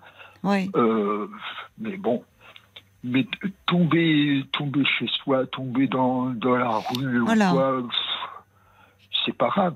Euh, je me souviens, j'ai travaillé dans, dans un magasin où là, j'étais en bas, j'étais dans la réserve. Oui. Je me rappelle avoir monté les marches. C'était un, un faux marbre. Je, crois que c'est stuc qu'on appelle ça. En bon, stuc, c'est oui. c'est du solide. hein. Oui. Et une fois que je suis arrivé au, au rez-de-chaussée, quoi, en fin de compte, paf, j'ai fait ma crise. Et là, bon, bah, tout de suite, il y a, il y a les chefs qui, qui m'ont pris, qui se sont occupés de moi. il y a des, des personnes qui, qui sont venues de, Oui. qui n'étaient pas du magasin, qui faisaient leurs courses.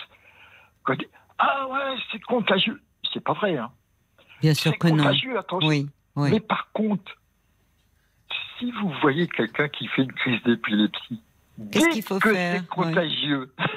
Ah Parce bah que là, il y a tout le monde qui vous laisse la place, au lieu que tout le monde se mette à regarder comme si il était le nouveau chirurgien euh, euh, super, Mm. je sais pas quoi. Et ben, il- comme ça, là, la personne ne peut plus respirer. Là, du fait de. Ah, il est contagieux, tout le monde s'est écarté. Ah oui, oui, Et eux, oui, ils se sont oui. dit, ah, bah, tant mieux pour nous. Oui, finalement, ça Bon, serait bah, bien. C'est ce qu'il faudrait dire quand, euh, en cas d'accident, quand tout le monde, au lieu de laisser de l'air et dire attention, il est, il est très contagieux.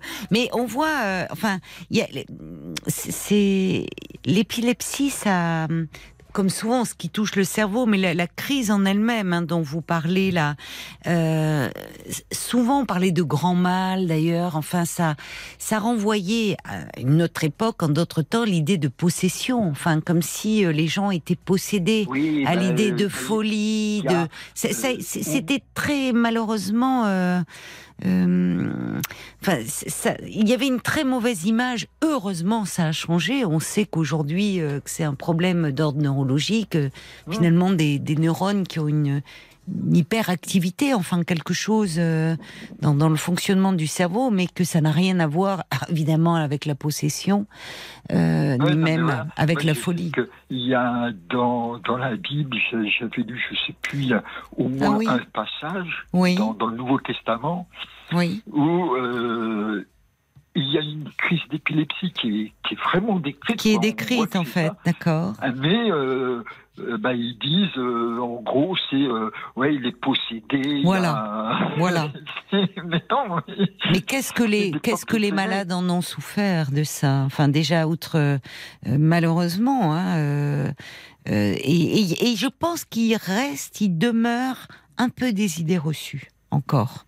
Vous savez ces, Ah croyances, façon. elles, elles- elles mettent du temps à disparaître. hein. oui, c'est- Alors que ça n'a rien de surnaturel, euh, ça n'a rien à voir avec la folie, évidemment. euh, on n'est pas possédé par le diable quand on fait euh, une crise. Mais bon, je me souvian, il y avait un, a un article comme ça dans un quotidien sur ces idées reçues autour des maladies. Et malheureusement, l'épilepsie, encore, il y avait beaucoup d'idées reçues. Donc, merci de nous en avoir parlé ce soir, André, avec votre humour. Ça montre que, bah oui, on peut vivre, euh, vivre Ah oui, avec. non, mais et ça très- va pas lui changer euh, son caractère, ça va pas Mm, lui mm. changer quoi que ce soit. Mm, Il restera Philippe avec euh, tout Oui. ce qu'il est. Oui. Ben, c'est très gentil de votre part d'avoir pris la peine euh, vraiment d'appeler pour, euh, pour rassurer Philippe, parce que c'est aussi ça, parlons-nous. Je le dis souvent, pire- vos réactions, elles comptent beaucoup. Oui. Au pire, il, il va faire une, une autre crise. Oui, au pire. Ok, mais Voilà. à les médecins vont trouver un, un traitement qui sera pas Oui. forcément le même que le mien. C'est ça. Oui, comme vous dites, il y a plusieurs formes euh, d'épilepsie. Il y a Frésia, elle dit, ben moi, je, j'avais une collègue, j'ai, j'ai appris un peu par hasard qu'elle souffrait d'épilepsie. Elle prenait un traitement, ben, elle allait bien, et elle a même eu un bébé euh, en forme. Ah, c'est ça, heureusement, il y a des traitements aujourd'hui qui existent. Et alors, je vois Paul qui me fait de grands signes, qui est rentré dans le studio euh, en vitesse. Tu voulais peut-être réagir à au témoignage d'André. Euh, Il y a Cécile qui dit Moi, mon petit-fils a 10 ans, il est traité pour l'épilepsie depuis Oui. un an. Ça ne l'empêche pas de faire sa vie de petit garçon. Mais bon, c'est vrai qu'il faut qu'il respecte beaucoup son sommeil. Euh, Avant son traitement, il avait fait euh, deux, deux crises. Et puis il y a Audrey qui dit Oh là là là là là là. Euh, Vous êtes juste parfait, André, pour la première journée du printemps et la journée du bonheur. Votre voix irradie de joie et de bonne humeur. Ça fait un bien fou. Merci. Ah, mais c'est gentil.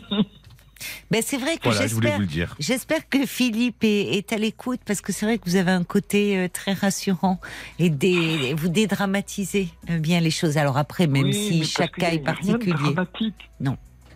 Je vous remercie euh, beaucoup, hein, André, encore de votre appel. Belle soirée à vous. Allez, Au, bonne soirée. au revoir. Jusqu'à minuit 30, Caroline Dublanche sur RTL. parlons-nous. Jusqu'à minuit 30, Parlons-nous. Caroline Dublanche sur RTL.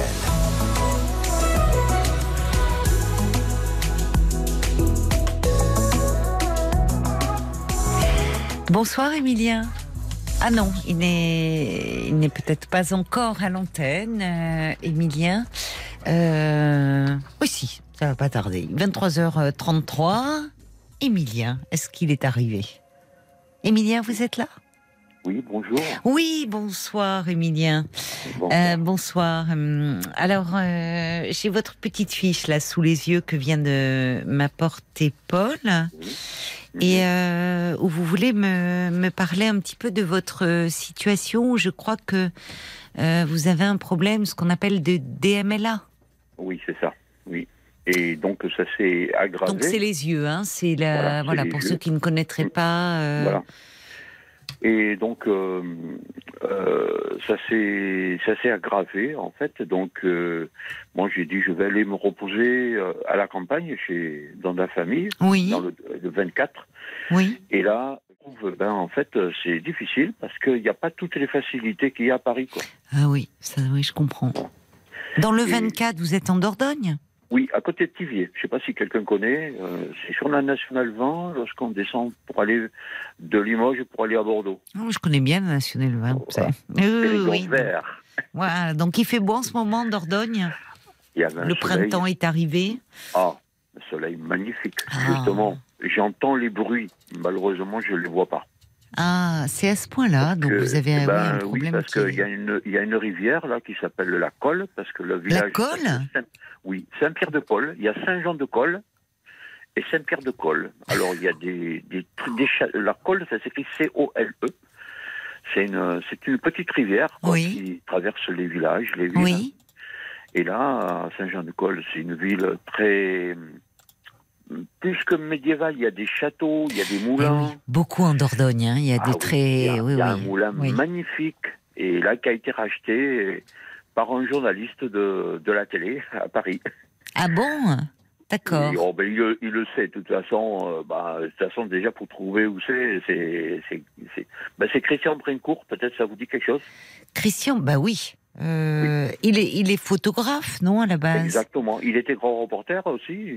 Ah oui, c'est vrai. Il a Oui, oui. euh, D'accord. Il est de la région Ou euh, c'est il a craqué pour le moulin?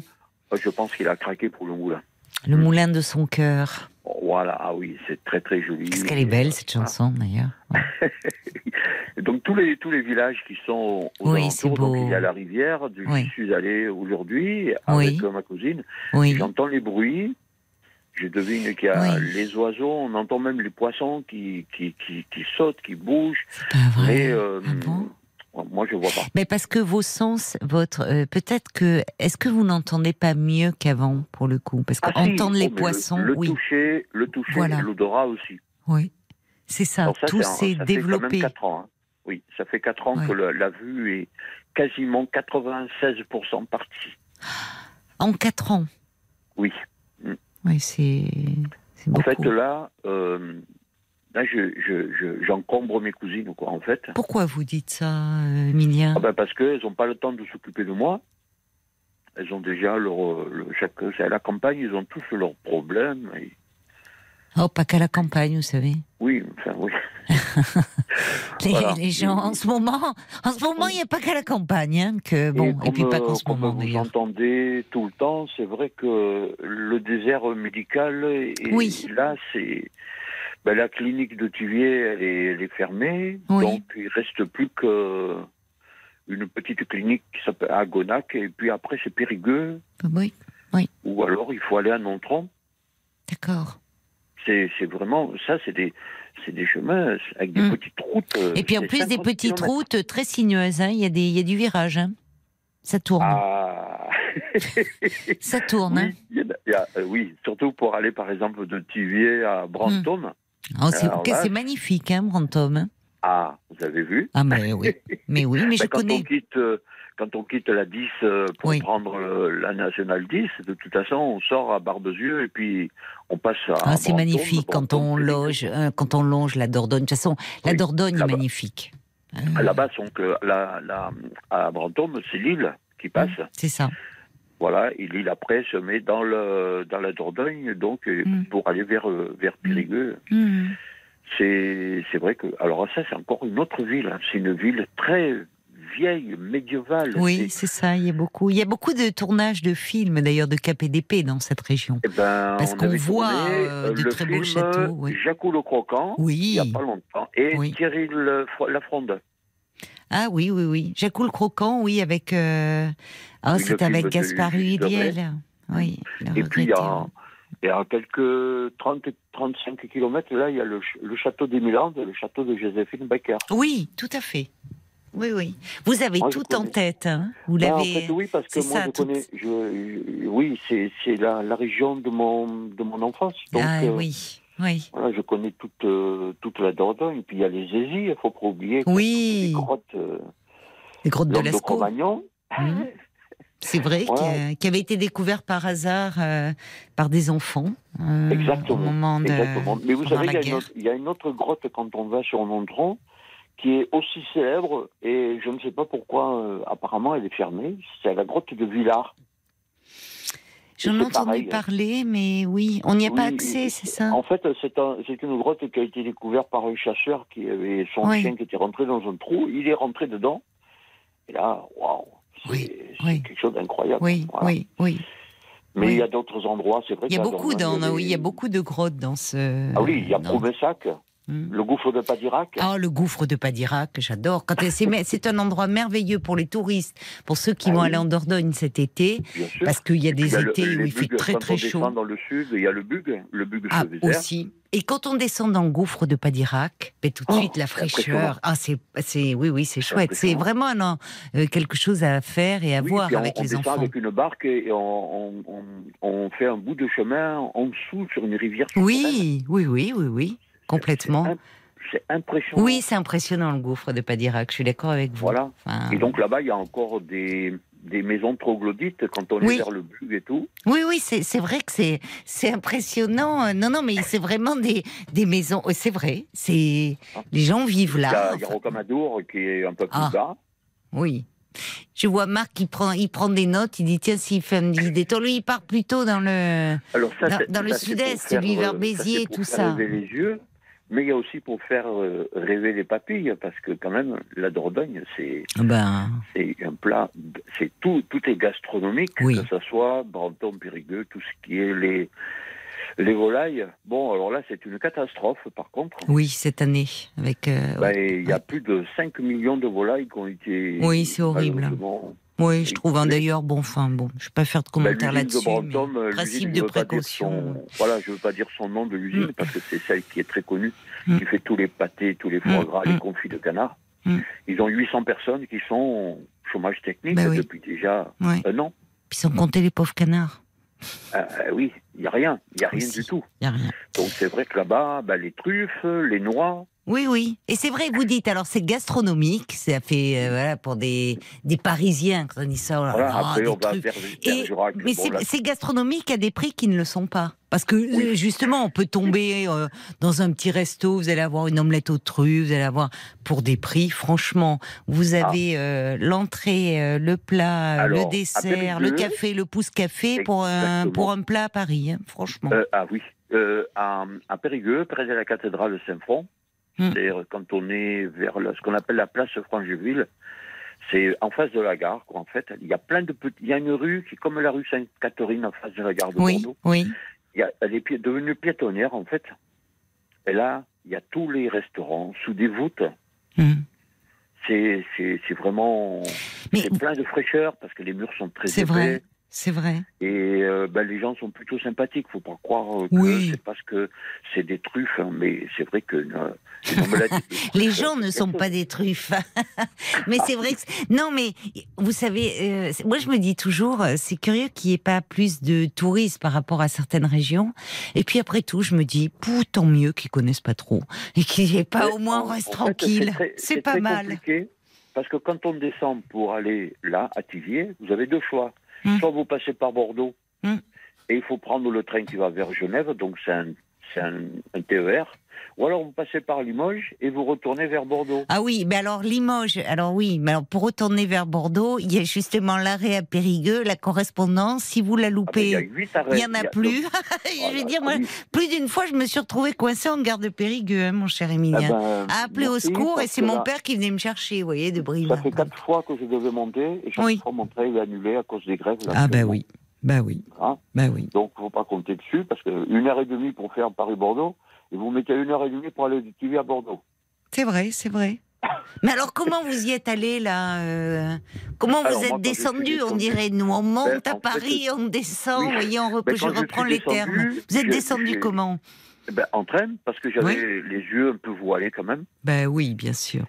Mais là maintenant, je suis incapable, c'est ce que je disais à la salle Oui. d'artiste. Si j'arrive euh, à la gare d'Austerlitz, hein, ben, qu'est-ce Oui. que je vais faire?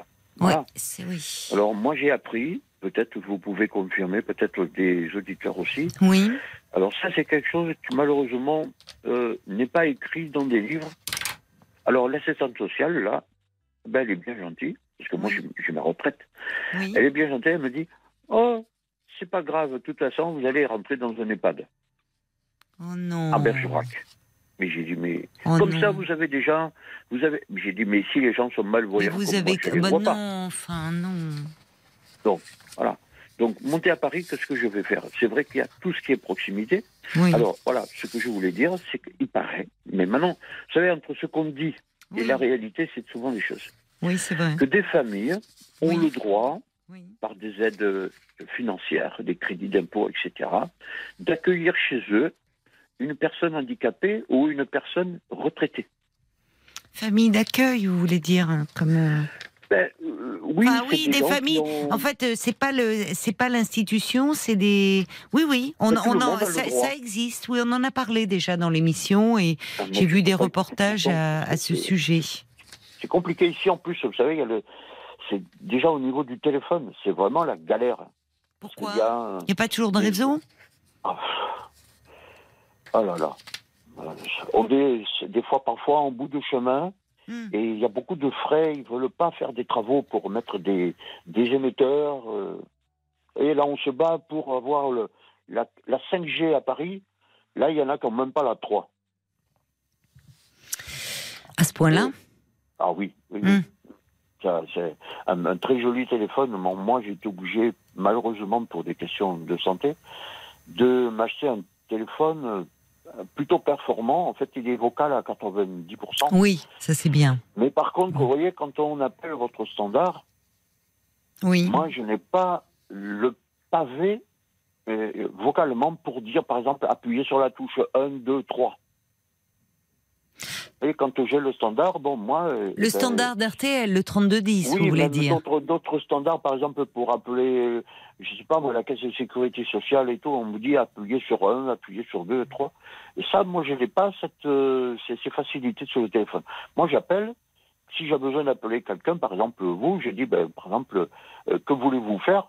Ben, Je dis, je vais appeler Caroline. C'est pratique, oui, mais qu'est-ce que. Voilà. Oui, oui. Et, et, et c'est tout. Mais si on me dit d'appuyer sur le 1, sur le 2, le 3, je peux pas. Mais oui, et malheureusement, il y a de plus en plus d'endroits où maintenant euh, vous avez un disque où on vous dit d'appuyer, euh, c'est vrai. Exactement. Alors, Oui. le GPS, c'est bien, Oui. à Paris.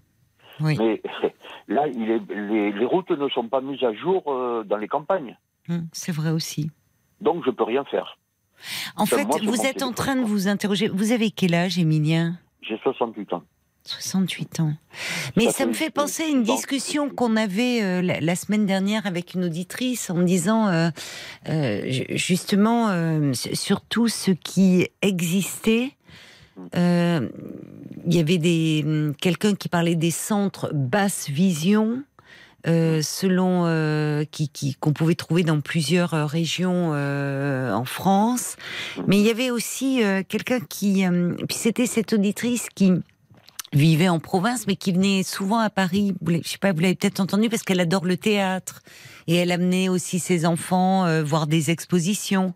Et en fait, elle, elle, elle avait cité une association. Et c'est pour ça que vous entendiez peut-être des bruits de feuilles parce que j'étais en train de chercher euh, dans mes Oui, dossiers. j'entends, j'entends des choses que moi, beaucoup de gens Ben oui, pas. C'est pour ça, parce que là, je voyais, j'étais dans mon classeur et Marc me faisait signe, il me dit que ça s'entend et vous entendiez peut-être, vous deviez dire qu'est-ce Oui, qu'elle fait, elle est en train de faire son courrier, pas du tout, j'étais en train de chercher dans mes, dans mes feuilles et je continue parce qu'elle nous avait donné les coordonnées d'une association, justement, elle nous disait qu'elle arrivait à Austerlitz et qu'il y avait des bénévoles dans cette association. Euh, Alors, en fait, euh, il faut, Je crois que la SNCF le fait, mais il faut prévenir le vrai. le billet. Alors c'est vrai, oui, j'avais pas pensé. La, la SNCF le fait. Il y a quelqu'un qui vous attend, euh, euh, qui, qui, quand vous prenez votre train, qui vient vous chercher, qui vous mais à attend. l'arrivée, c'est autre chose. On peut vous aider jusqu'à la sortie de la gare, on prend le taxi après. Voilà. C'est vous qui vous débrouillez. Voilà, c'est ça. Et en fait, euh, j'ai essayé de remettre la main sur cette association dont avait parlé cette dame. Peut-être si elle écoute, est-ce qu'elle aurait la gentillesse? Je l'ai, je, je sais que je l'ai, Bon, je l'ai de noté quelque façon, part, mais je note Euh, sur des voilà, feuilles volantes. Si, si quelqu'un euh, a, a des informations, de toute façon, Voilà. il rappelle le standard et puis mon Oui, c'est gentil, il c'est gentil. C'est-à-dire que parce que elle, euh, en fait, quand elle vient à Paris, elle dit que ce sont des bénévoles et je, je trouve formidable justement qui euh, l- l'accompagnaient jusqu'à son hôtel. Vous voyez? Il venait la chercher à Austerlitz, il l'accompagnait jusqu'à son hôtel. Et Alors, quand vous voyez, il y a par des- exemple, si, si j'étais à Paris, j'aurais droit à un, un- un chien guide. Et pourquoi vous en n'avez pas province, Il n'y droit a rien du tout. Ben, Il n'y a rien du tout en province. Pourtant, il y a des associations euh, aussi Ben, en oui, province quand on m'a même. dit il faut aller à Vincennes, euh, il faut téléphoner au chien guide. euh, C'est à Vincennes que pour, euh, pour l'île de France, mais là-bas, il manque de chiens en plus. Voilà. Et puis le problème, c'est que qui c'est qui va m'amener pour faire la formation? Qu'on ne vous donne pas le chien comme ça, et qui c'est qui va s'en occuper du chien? Et s'il s'en va, comment je vais faire pour le voir, moi? Oui, tout est. On voit bien que tout est compliqué, quoi. En l'espace Ben, de, euh, ça a été trop.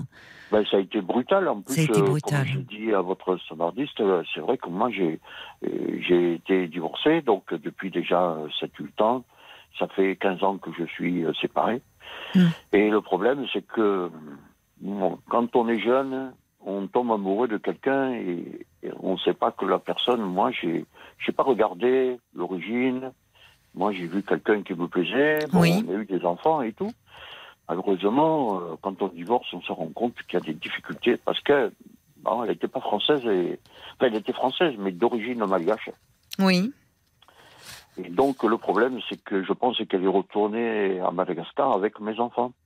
Ah, mais petit. Moi, j'ai des filles qui ont 44 et 45 ans. J'ai des petits enfants aussi. Oui, qui vivent à Madagascar? Oui, je pense, je pense Ah oui. parce qu'on n'arrive pas à les retrouver. Il y a eu des, vous savez, des généalogistes qui se sont occupés de ça. Mhm, D'accord. Parce que mais quand mes grands-parents sont décédés, il y avait un peu l'argent qui devait leur retourner. Et j'ai perdu cet argent parce que personne n'a signé. C'est-à-dire que si ils n'ont pas récupéré l'argent, je ne le touche pas non plus. D'accord. Mais donc, depuis combien de temps vous ne les avez pas vues, vos filles? Ah, bah, depuis, euh, depuis, depuis, depuis euh, plus de 10, 12, 12 ans. Ah oui, d'accord. Lors du divorce, ça s'est très, Donc très vous mal êtes assez seul, en fait, assez isolé. Ben, oui, puis tous mes copains qui sont là, ou, ben, vous savez, c'est ce que je disais aussi au standard, quand euh, tout va bien, tout le monde est là autour Oui, de la table. oui. Quand vous n'allez pas bien, il Oui. n'y a plus personne. Non, Voilà. mais comme vous dites, tout est compliqué au départ. Bien Très sûr, parce que vous dites par exemple, vous songez à avoir un chien guide, mais comment se déplacer Comment Enfin, mais même vous parlez du téléphone. Vous tombez Ah ben sur déjà, un disque, on vous dit tapez sur un, tapez sur deux. Alors après, je, je sais à chaque fois, on a beaucoup d'auditeurs malvoyants ou non-voyants qui nous disent mais il- existe des tas d'appareils qui peuvent aider. Enfin, je me, je me souviens même d'un monsieur qui disait euh, qu'il avait un appareil pour euh, choisir les couleurs dans sa garde-robe pour euh, comment Mhm. Oui, s'habiller. mais moi, ce que je n'arrive pas à comprendre, Mais Caroline, c'est que tous ces outils euh, technologiques qui sont à notre disposition ne sont pas vendus ou proposés aux, aux- à, à notre, enfin, nos- les gens qui sont comme moi. Euh, Mm. par exemple, les grands fournisseurs d'accès ne fournissent pas ces genres de téléphone. Où il faut aller dans des associations Oui, spécifiques vrai, vous comme avez raison. Valentin Hay, vers Montparnasse, ils vendent des téléphones. Valentin, oui, oui, c'est ça. Oui, Ouais, ils vendent des téléphones. Mais là, moi, j'ai été obligé d'acheter un téléphone qui m'a, qui coûte le prix d'un mois de, euh, un mois de, de, de retraite. Ah bon? Ah oui, à 1300 Ah oui, euros. hein. 1300 euros. Sans Oui, en compter toutes les, toutes les applications qui, malheureusement, sont pas gratuites. J'ai des applications qui sont payantes. Ben, Et- Genre Coyote, par exemple, pour vous promener dans Paris, Oui, oui, on vous oui, dit les ascenseurs qui sont disponibles, les tapis roulants, puis quand vous arrivez devant, il est en panne. Ah oui. Voilà. Ouais. Je suis monté une Ah fois, mais- euh, j'y voyais encore un petit peu, Mm. et j'arrivais pas, je tournais en rond au Châtelet, j'arrivais pas à sortir. Non, mais on se rend compte, c'est vrai, on est dans un monde d'images. Et alors, de plus en plus, hein, vous voyez toutes les les gens s'en fichent que vous ayez une canne ou que vous ayez pas de canne, ils s'en fichent Vous complètement. croyez vous êtes- Ah oui, oui, Pas oui. euh, tous, quand même. moi, je sens, je sens des gens qui, qui me prennent le bras gentiment, qui me disent Monsieur, allez vous asseoir? J'ai eu des réflexions quand même. Allez euh, vous asseoir. Et pourquoi Oui, ben, venez vous asseoir euh, dans le métro ou dans le RER, Oui. qu'on me laisse une place. Ah, ça c'est d'accord. Ça c'est Mais oui, ce qui est malheureux, c'est que je vois que ce sont des personnes âgées qui vous laissent la place et pas les jeunes qui sont assis. Il y a des jeunes. J'ai vu moi On des est, jeunes. on est, en en fait, je pense que le handicap, Oui. euh, il y a une indifférence. On n'est pas tolérant du tout avec nous. Euh, c'est toujours des réflexions. Oh mon pauvre petit monsieur, hop ceci, hop cela. Oui, alors que vous n'êtes pas âgé en plus. Enfin, pour, je, je veux dire, je vois, vous avez 68 ans, on peut le dire. Vous, venez- bon, et, et Je ne fais pas mon âge du tout. Hein. Mais Pas en plus, non, mais aujourd'hui, à 68 ans, on peut pas dire euh, à 68 ans, on n'est pas vieux. Enfin, vous voyez, c'est plus. Et l'assistante sociale qui vous dit Ah, bah écoutez, vous allez rentrer en EHPAD. Enfin, je veux Mhm. dire, super, quoi, l'avenir qu'elle oui, vous réserve. Non, mais dit, au-delà on de va ça. chercher vos enfants. Mais au-delà de Elle m'a dit, on va allez. chercher vos enfants et puis ils vont payer pour vous. Non, mais au-delà de qui va payer, enfin, enfin, je veux dire, euh, au- au-delà de ça, la, la vie, euh, je sais pas, c'est c'est un horizon quand même qui se rétrécit Moi, sacrément. j'aime beaucoup me promener dans Paris. Voilà. Euh, j'aime des quartiers, les quartiers Oui. Ménilmontant, 19e, tout ça, j'adore. La Oui, c'est euh, vrai. c'est des Oui. quartiers que j'aime beaucoup. Oui. Saint-Martin. Et là, je me risquerais pas tout seul. je comprends. Mais je comprends. c'est pas, la peine. Parce que Paris, en, en 10 ans, qu'est-ce qu'il a changé? Mais Paris, vous savez, euh, Paris, il faut, euh, il faut adopter un rythme. euh, c'est trépidant. C'est, en fait, Paris, il faut. C'est bien quand on n'est pas âgé, euh, quand on n'est pas souffrant, euh, quand on n'est pas en fauteuil roulant, euh, parce que dès que on est, on voit même des, des personnes âgées sur les trottoirs, les, tout, tout le monde va vite, marche vite. Vous prenez les, les transports en commun, vous êtes vite bousculé. Alors quand vous Là, on êtes est risqué aussi. euh, il n'y a pas longtemps, euh, quand j'étais sur Paris, euh, je me suis fait bousculer. En fait, il y a une dame qui me dit Je vais vous aider pour traverser. Et puis une autre qui se met à crier derrière Monsieur, monsieur, faites attention, elle a votre, sa main dans votre sac.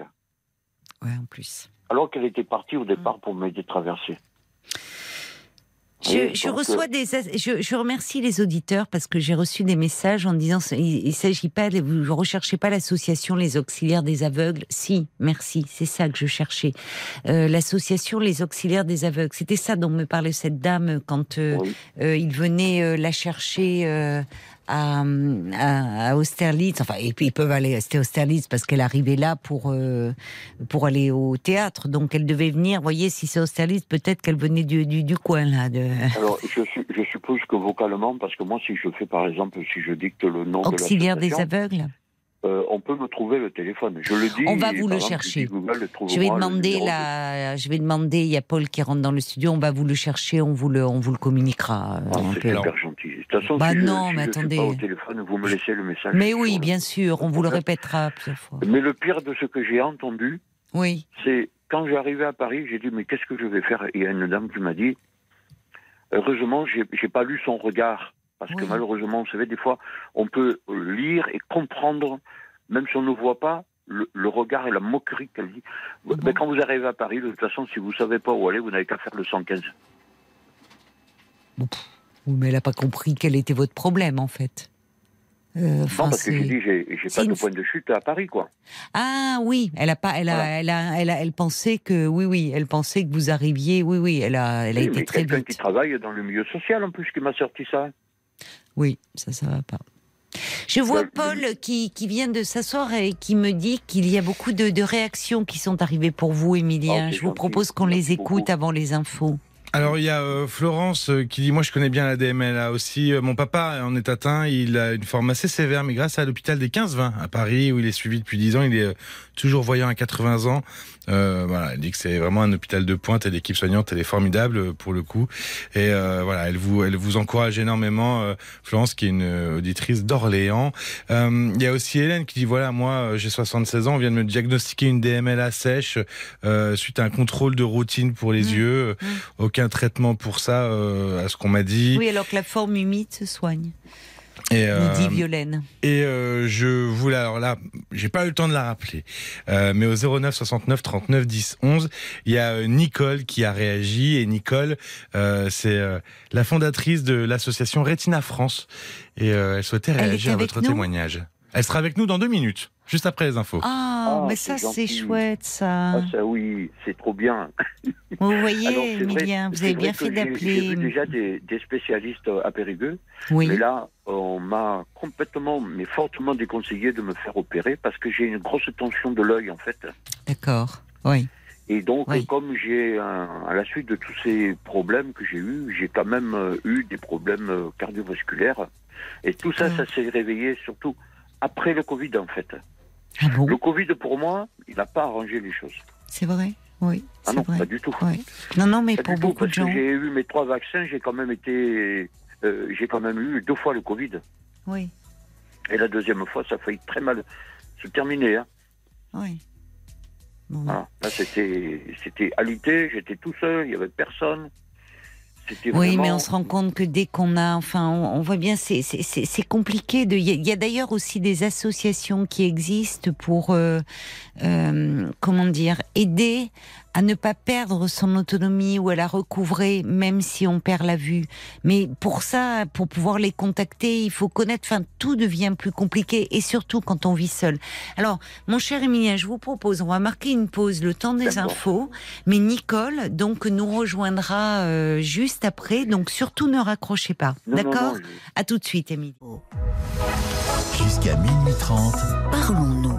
Caroline Dublanche sur RTL. La nuit se poursuit euh, sur RTL avec euh, tous vos témoignages. Dont parlons-nous au 09 69 39 10 11 et vos réactions aussi.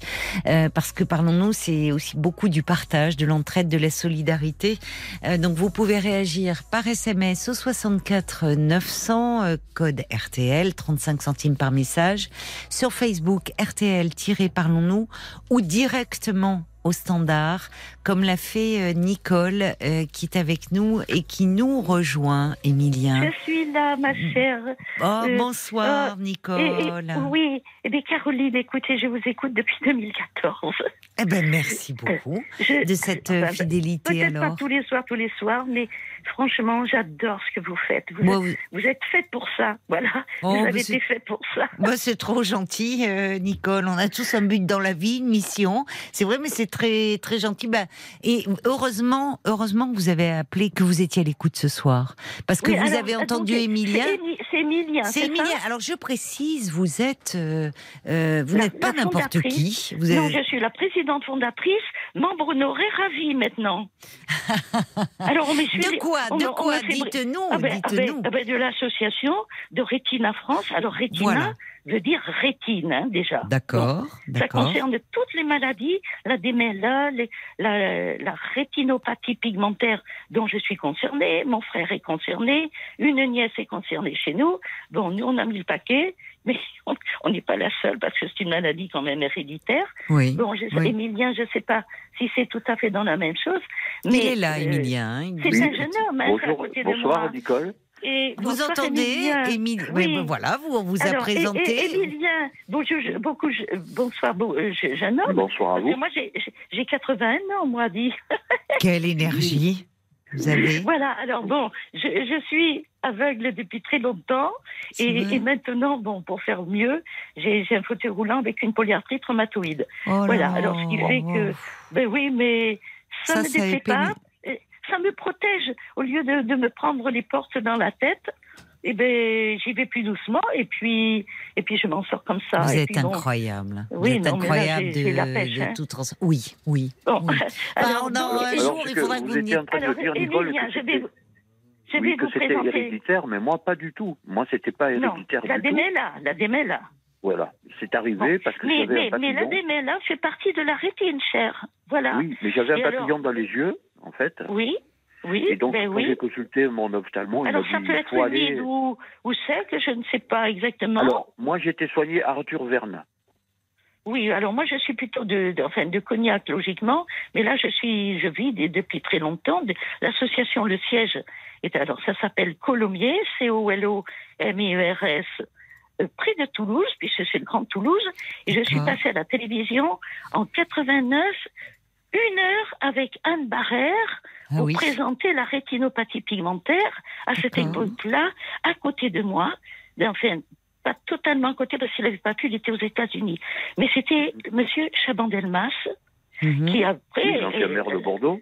voilà, et qui a toujours été à mes côtés le Oui. temps qu'il était président de l'Assemblée na- nationale. hein. D'accord, Et tout simplement, quand il. Alors, moi, quand j'étais tout près, dans Charente-Maritime, là, j'étais tout près de Bordeaux.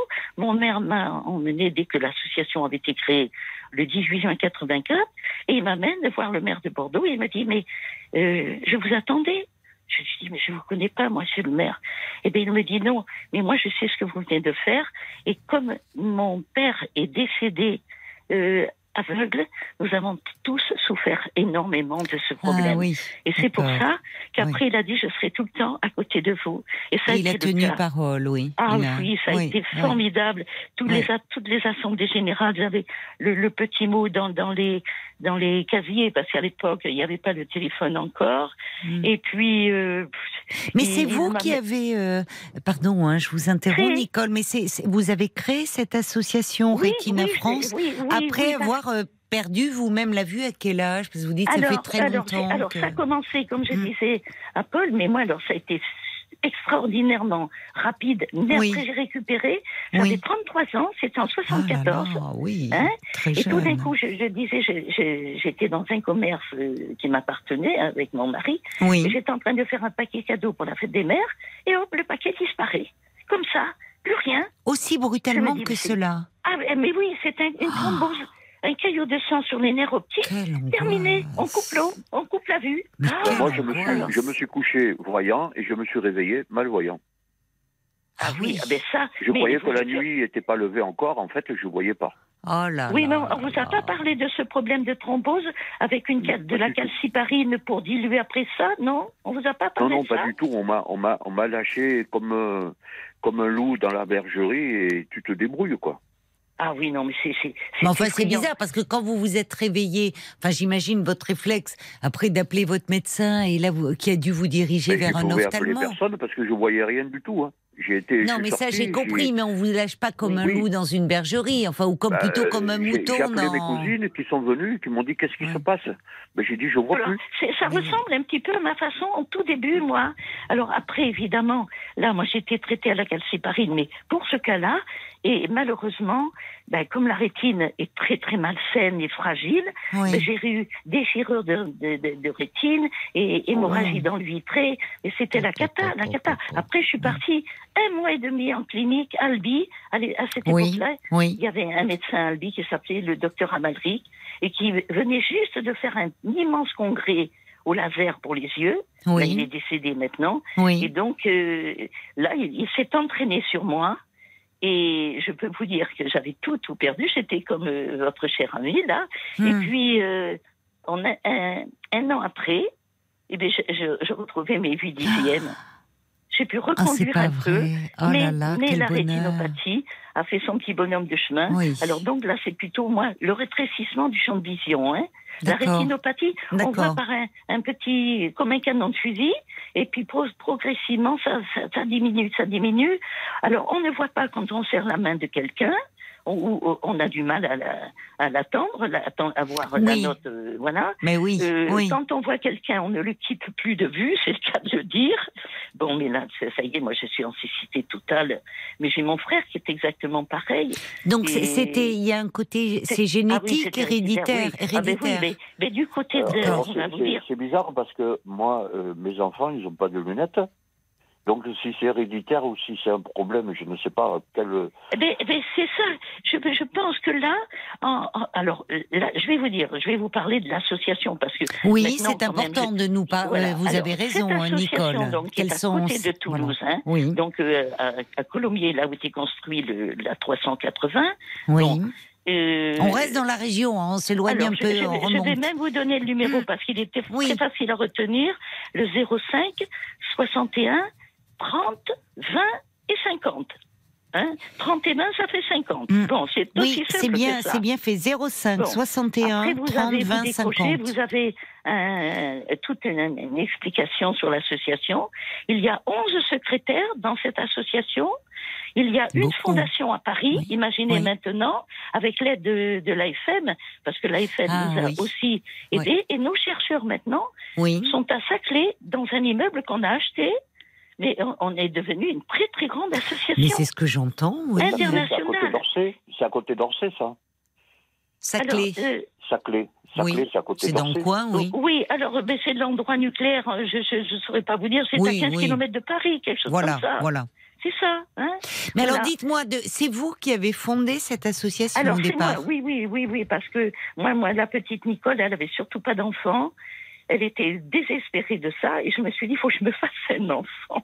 Mais oui. Et quand oui, j'ai vu oui. le programme, enfin, comment ça, va- ça marchait, j'ai dit à mes parents, écoutez, il faut, faut que je fasse quelque chose. J'ai dit, je, je voudrais aller aux États-Unis. J'avais, j'avais déjà euh, euh, mis des jalons pour y aller avec. euh, euh, C'était Marianne Faure, d'ailleurs, à, à l'époque, la, la fille d'Edgar Faure, qui était aussi présidente de l'Assemblée nationale.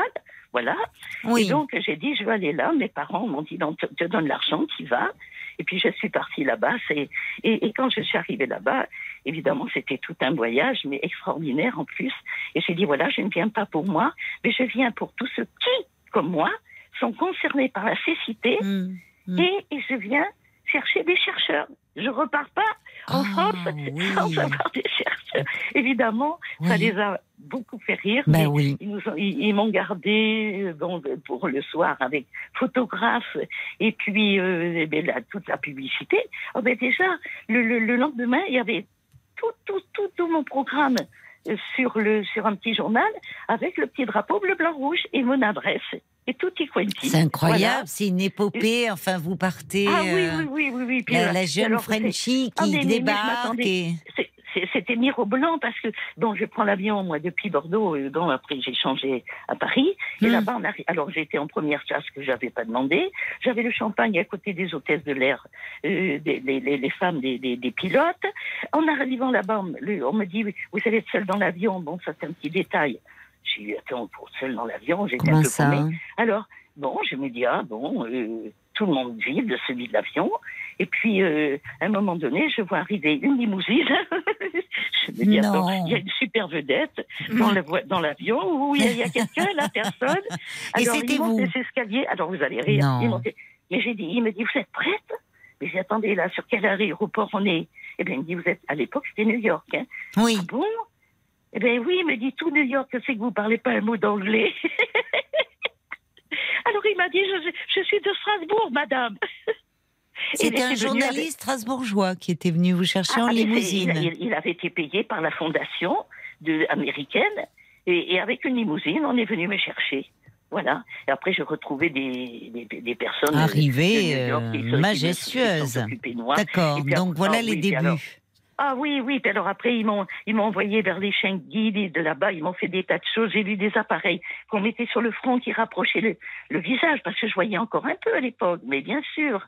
Ah non, Et mais alors, moi, finalement, parce que c'est vrai que c'est, il y aurait de, peut-être l'avez-vous fait, il y aurait de quoi écrire, mais ah, mais tout le j'imagine. monde me dit, Nicole, écrit, écrit. Ben oui, il faudrait écrire. extraordinaire. Exactement, c'est c'est mieux finalement. Vous auriez pu euh, rester. Vous dites, vous, votre ce désir d'enfant là, vous avez fait euh, vraiment œuvre utile. Alors pour revenir justement à Émilien, il se demandait qu- qu'est-ce que qu'est-ce que propose votre association? Qu'est-ce Eh ben, que comment on peut aider quelqu'un? Voilà. Eh bien, écoutez, il suffit de faire ce Comme numéro Émilien. que je vous dis, le 05 61 30 Oui. 20 50. Oui. Et là, on va le diriger. euh, même on va lui, lui, lui, lui expliquer les, les- les endroits où il y a peut-être des ophtalmologistes plus, plus qualifiés que lui, ou carrément lui dire de venir à Paris, vous savez aussi. Hein, parce que souvent, euh, c'est quand même euh, des endroits où, où l'on trouve euh, beaucoup plus de... de c'est- réjouissant, je vais dire.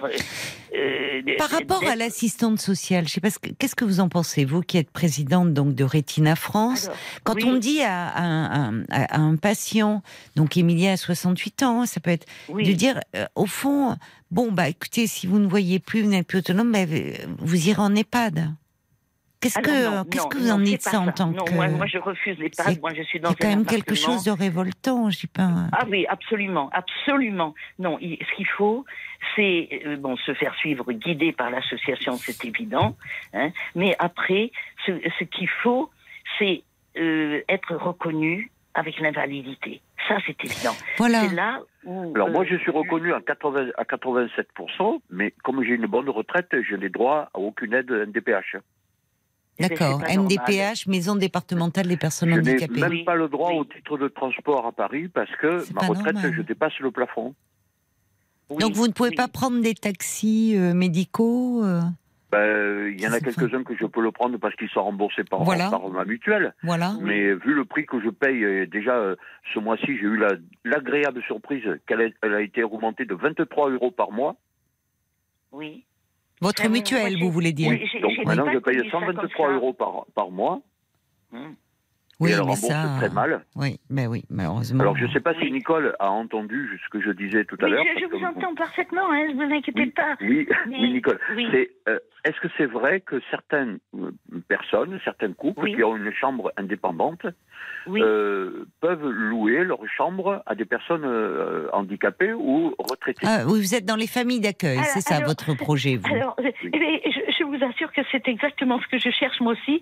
Par contre, alors moi je suis donc aidée par le, le CCAS, donc à Colomiers d'où je Centre suis. J'ai tous les euh, jours euh, communal l'aide d'action sociale. ménagère. Oui. Voilà. J'ai j'ai aussi les, les, les infirmières pour la toilette, deux fois par semaine. Euh, non, je, je, je suis euh, encadrée. Ça, c'est évident. Ça, c'est ça, c'est C'est sûr. peut-être ça, tout en restant à domicile, chez vous. Ah, mais moi, je suis chez moi, oui. c'est enfin, peut-être je- ça, oui. Alors c'est peut-être ça. Mais alors Émilien, c'est vrai, j'entends. euh, Est-ce que s'il y avait des aides qui venaient chez vous, est-ce que ça serait quelque chose Ben, déjà pour commencer, d'envisageable faudrait d'abord que j'ai un chez moi. Alors, oui, non, mais moi, je suis en location. comprends. Euh, euh, c'est Je comprends ça. pas. Vous n'avez pas, mais euh, vous, Moi, vous, je vous suis- avez je bien suis un appartement. Bativier, chez mes cousines, mais moi, je ne veux pas rester là. Je veux monter sur Paris. Non, Parce mais vous là- avez bien un appartement avant d'être. Voilà. euh, Oui, mais là, j'ai plus rien. hein. Pourquoi? Eh ben, parce que l'appartement a été rendu euh, au locataire parce que c'était un logement de fonction. Ah oui, Par d'accord. rapport, euh, par rapport au, Ah oui, d'accord. la profession de. D'accord, c'est pour ça que vous êtes allé en. Dordogne chez vos cousines. D'accord, je comprends. Mais bon, vous pouvez retrouver une location puisque vous avez une bonne écoutez, retraite qui malheureusement fait que vous n'avez pas accès à des aides. justement, Donc, justement, c'est ça. C'est parce que bon, ça. si je prends une location, je me demande même est-ce que j'aurai le droit à la location logement. Ah, mais ça, il faut se renseigner. hein. Ça, alors là, j'avoue qu'on ne peut pas tout euh, répondre sur, sur tous les plans. Il faut voir, là, pour le coup, avec l'assistante sociale, comment elle peut vous, vous aider et, et voir ce qu'il en est. Je vois Paul qui est rentré dans le studio, qui me Oui. fait des petits signes. Alors, je me permettais, parce que euh, j'entends la situation, et il y a une semaine ou deux, enfin peut-être plus de deux semaines, on a eu euh, Marilène, si je dis pas de bêtises, à l'antenne, qui parlait des auxiliaires des aveugles. Mais oui. Et euh, Voilà. qui est une association euh, qui propose des accompagnements ça, bénévoles. j'en ai parlé. Ok, d'accord, mais j'avais pas entendu. Et Oui, je voulais oui, juste ça. redonner le numéro qui est 01 88 32 31 40. Mais alors, même si s'il veut euh, à Colomiers, même à la limite, j'ai une chambre qui d'amis hein, où je pourrais le recevoir pour Oh, aller c'est à la- trop gentil. voir le siège. Il, il va au siège et de là il aura toutes les informations. Bon, alors et ça. après il saura où il va planter sa toile de. Ouais. Oui, vous êtes d'un optimisme, Nicole. Non, hein, mais, ah oui, mais, mais Elle- écoutez, elle a il y a une pêche d'enfer. hein. Elle a une pêche d'enfer. Oui, oui, bah oui, oui, Ah oui, oui. Mais non, mais ça, c'est c'est, sûr. oui, oui, c'est incroyable. Ça, il faudrait que vous nous rappeliez une fois pour nous raconter votre parcours, votre vie, d'où, d'où vous tenez cette, cette énergie, Ce quoi. dynamisme, ah oui, oui. cette Ah énergie, oui, mais parce je- que. je, vous rappellerai une autre fois. Ah oui, Je je franchement, ça m'intéresse de voir. vous- euh, écoutez, je vous raconterai mon mariage avec un, avec un baron. Non Inattendu, dans, dans un endroit totalement inattendu, puisque c'était chez un prêtre où je faisais du, du jardinage dans, une- dans une oliveraie de 5 hectares avec d'autres personnes qui Oh. faisaient partie de cette association. Magnifique. Et, et- et là, euh, huit jours après, huit Oui. jours après, ce monsieur Oui. était derrière ses rideaux, me regardait travailler. On était 15 jardiniers, mais tous de- en âge, hein, vous savez, un Oui. peu mûrs. Oui. Voilà. Et au bout de la semaine, et- il me dit, Nicole, je veux. Alors, il y avait la petite chapelle sur le lycée de hein, Oui. Grasse, Oh là là, magnifique. magnifique. Alors, il me dit, je voudrais vous parler, dans- je, vous, je vais partir. Oui. Est-ce que vous pouvez me rejoindre dans l'escalier de, de l'hôtel? Mais s'il n'y a pas de problème, nous on était logés et nou- et nourris parce qu'on bossait. Voilà. Oui, Alors ça. je, je- je vais au rendez-vous Hmm. et, et il me fait Nicole, j'ai quelque chose à vous demander. Ah bon, d'accord, oui. Oui. Je veux vous épouser. Le Huit jours baron. après, en me regardant derrière les rideaux, Et, Ah, mais il était je plus âgé que vous euh euh, 7 ans. Oh non, c'est rien. Non, pas, pas, mais pas mais vous alors, et vous, mais comment vous avez réagi à cette demande en Ah mariage ben, ah ben, ah ben, j'ai eh ben, j'ai dit ah et alors il me fait mais c'est possible? Oui oui il n'y a, pas de problème mais j'étais tellement étonnée. Il, il me dit mais vraiment? Mais oui oui Vous oui. travailliez sur ces terres en fait, l'olivret, les, enfin euh, c'était c'était à lui, ah mais c'était. là, là c'était bénévole c'était vraiment Oui, c'est ça. c'était lui Oui, mais il était n'était pas en téméraire, il vous observait juste derrière les rideaux. Il n'est pas il venu. était en euh, oui carrément il était très timide. oui oui, ben l'été, c'était le fils à sa maman. D'accord. Eh oui, parce maman que- l'a- oui. l'a vu arriver avec le short anglais la- et la chemise à fleurs. euh, Ah oui, et, oh là euh, là, décalé. Elle me dit, mais vous me l'avez déguisé. J'ai dit, non, non, maman. Je, je l'appelais Oui. mère, enfin, mais après, je l'appelais mamine. Euh, non, j'ai dit, j'en ai fait un homme, c'est tout. Il était temps. Je sais pas quel âge. Là, euh, Mais alors dites-moi, vous êtes euh, donc vous êtes devenue euh, baronne. Euh, oui, mais Madame la baronne. Moi, moi j'ai eu le titre de titre. noblesse de ma belle-mère. Voilà, elle m'a dit, je vous offre Eh oui. mon titre de noblesse Qui est pour qui votre était mariage. Voilà. Ah oui, d'accord. Et c'était quoi le titre de noblesse de votre Ah, ben, belle-mère c'était Rigel de Ferrodi. Ah, Voilà. je vous demandais pas, pardon. Oh là là, pardon. euh, oui, je, je Ah ne voulais pas. euh, je voulais ben préserver l'anonymat. Je demandais si c'était comtesse, baronne, enfin quel Ah était non, son non, titre. c'était baronne. C'était baronne. bon, mais Waouh. enfin, moi, j'ai jamais porté ce titre-là quand même. Bon. Oui. Et- Vous êtes resté simple. Une. Mais enfin, simple avec une limousine qui vous attendait à l'aéroport à New York, quand même. Hein. Ah Oui, oui, oui, oui, oui. là, Mais en fait, sûr, tout oui. ça, tout ça, oui, vous avez une, une vie très romanesque, une histoire Ah, ah, incroyable, une Ah, énergie, euh, franchement, Débordante. oh oui, débordante, Ah débordante. oui. C'est un bonheur de vous entendre. Et en tout cas, parce que c'est ça, merci Alors, infiniment. J'ai un ordinateur à synthèse vocale. Oui. Alors j'ai un stylo parlant. Ah oui, parce qu'il ne le sait pas, ce charmant monsieur. Mais non, qu'est-ce que c'est un, stylo Ben, parlant? Le stylo parlant, eh ben, ça, on l'achète à, à l'association AVH à Paris. Ouh, AVH à Paris, mais moi une ça m'intéresse. association pour les aveugles. Et puis, il y a l'appareil pour lire les couleurs, pour qui vous dit la Ah, couleur, si c'est- bleu, vert, rouge ou Voilà. quoi. Voilà, c'est ça. Et, et l'ord- et l'ordinateur qui parle, évidemment. Hein. Oui, ça, Ça, je c'est l'ai ça, important. je l'ai déjà, ça. Ça, je Je- Vous déjà. l'avez déjà. Je me demandais si Rétina France, euh, pour donc ce problème-là, s'occupait, euh, enfin, pouvait euh, donner, conseiller des personnes qui ont un père de la vue suite à une maladie Ah oui. neurodégénérative, par Ah exemple. oui, oui. Puis on, on- on Également. les, di- on les dirigera vers d'autres associations aussi. On n'est pas. Nous, c'est la recherche. Hein, parce Mais qu'il c'est y a mais c'est fondamental. Qui, c'est- qui Voilà, sont, qui le, sont pro- le problème, Nicole, c'est que pour aller d'un point à l'autre, je fais comment? Voilà. Eh bien, Et- vous prenez l'avion, parce qu'il n'y a rien de plus simple. Le président. Il y a une limousine de qui vous attendra. Oui. Avec Nicole, tout est Mais- simple. mais je, je vous assure, il y, a, il y a des limousines sur, sur le parking de Toulouse, hein, je peux vous dire. Hein, parce qu'avec l'aérospatiale, c'est une ville euh, Oui, c'est très vrai. importante quand même. hein. Oui, Sinon, un. Paris-Austerlitz-Toulouse, c'est encore long. Il faut le dire. Non, non, non. Eh bien, il prendra un jour que le président descend, parce qu'il descend tous les mois. Il s'occupe, eh bien, Ah il bon? vient pour ses comptes, eh bien, le commissaire aux comptes et tout ça. Ah, Tout le président de votre association. Ben oui, monsieur Ah, Eric oh là Moser. là, d'accord. Il s'appelle Eric Moser et c'est, et c'est, enfin bon, faudrait peut-être Bon, non, non, on va pas trop, oui, on va pas trop en dire. En tout cas, bon, euh, je pense, merci beaucoup d'avoir appelé. Euh, c'est une chance que vous ayez été à l'écoute ce soir, ma chère Ah ben Nicole. oui, je, je, parce je que- pas toujours, mais assez souvent quand même. On, on va mettre les coordonnées de votre association euh, sur notre site. Déjà, Rétina France, je vais redonner le numéro de téléphone, c'est 05 61 30 20 50. Et là, euh, il y a du monde, c'est bien aussi. Vous dites 11 secrétaires à l'écoute, déjà c'est accessible. Vous avez quelqu'un d'emblée au téléphone. Et après, ben, pour vous déplacer, alors euh, effectivement, pour si vous prenez le train, Emilien, ou même vous pouvez contacter les auxiliaires euh, des aveugles qui peuvent aussi vous, vous accompagner. On vous donnera tous ces numéros euh, hors antenne. Ne vous inquiétez Voilà, pas. et, et justement, vous parliez d'écrire tout à l'heure. J'ai commencé à dicter déjà un livre. D'accord. Et j'ai commencé, euh, il y a un certain nombre de pages déjà qui sont sûrement écrites. C'est bien. Ça s'appelle Les yeux au bout des doigts. Les yeux au bout des doigts. Merci beaucoup en tout cas pour, euh, pour cet échange. Bon courage euh, à vous, euh, mon cher Émilien. Merci Et- Nicole. Et un immense merci à vous, hein, ma chère Allez. Nicole. À Bonne une prochaine soirée. nuit pour que, pour que vous me racontiez un peu, vous nous racontiez votre vie. Parce qu'il y a Frésia qui dit vous êtes un véritable baume au cœur. C'est vrai, quel bonheur de vous entendre. Je vous embrasse bien fort tous les deux. Au revoir. Vous devriez euh, trouver, si vous aimez Jane, très vite ces jours-ci, euh, son album. Alors, on a plein de messages qui disent Ah oui, on espère qu'on aura Madame la Baronne une prochaine nuit pour nous narrer son histoire. Parce que vraiment, euh, elle est pleine de joie de vivre. Et c'est vrai qu'elle fait du bien. Elle a fait beaucoup de bien euh, aux autres autour d'elle. Donc, vous êtes la bienvenue, euh, chère Nicole, Madame la Baronne, une prochaine nuit. Vraiment, on vous attend. Je vous embrasse. Je vous souhaite euh, une très belle nuit. Et puis, euh, bien sûr, on sera là avec la petite équipe hein, ce soir, promis, dès 22h sur RTL. Belle nuit.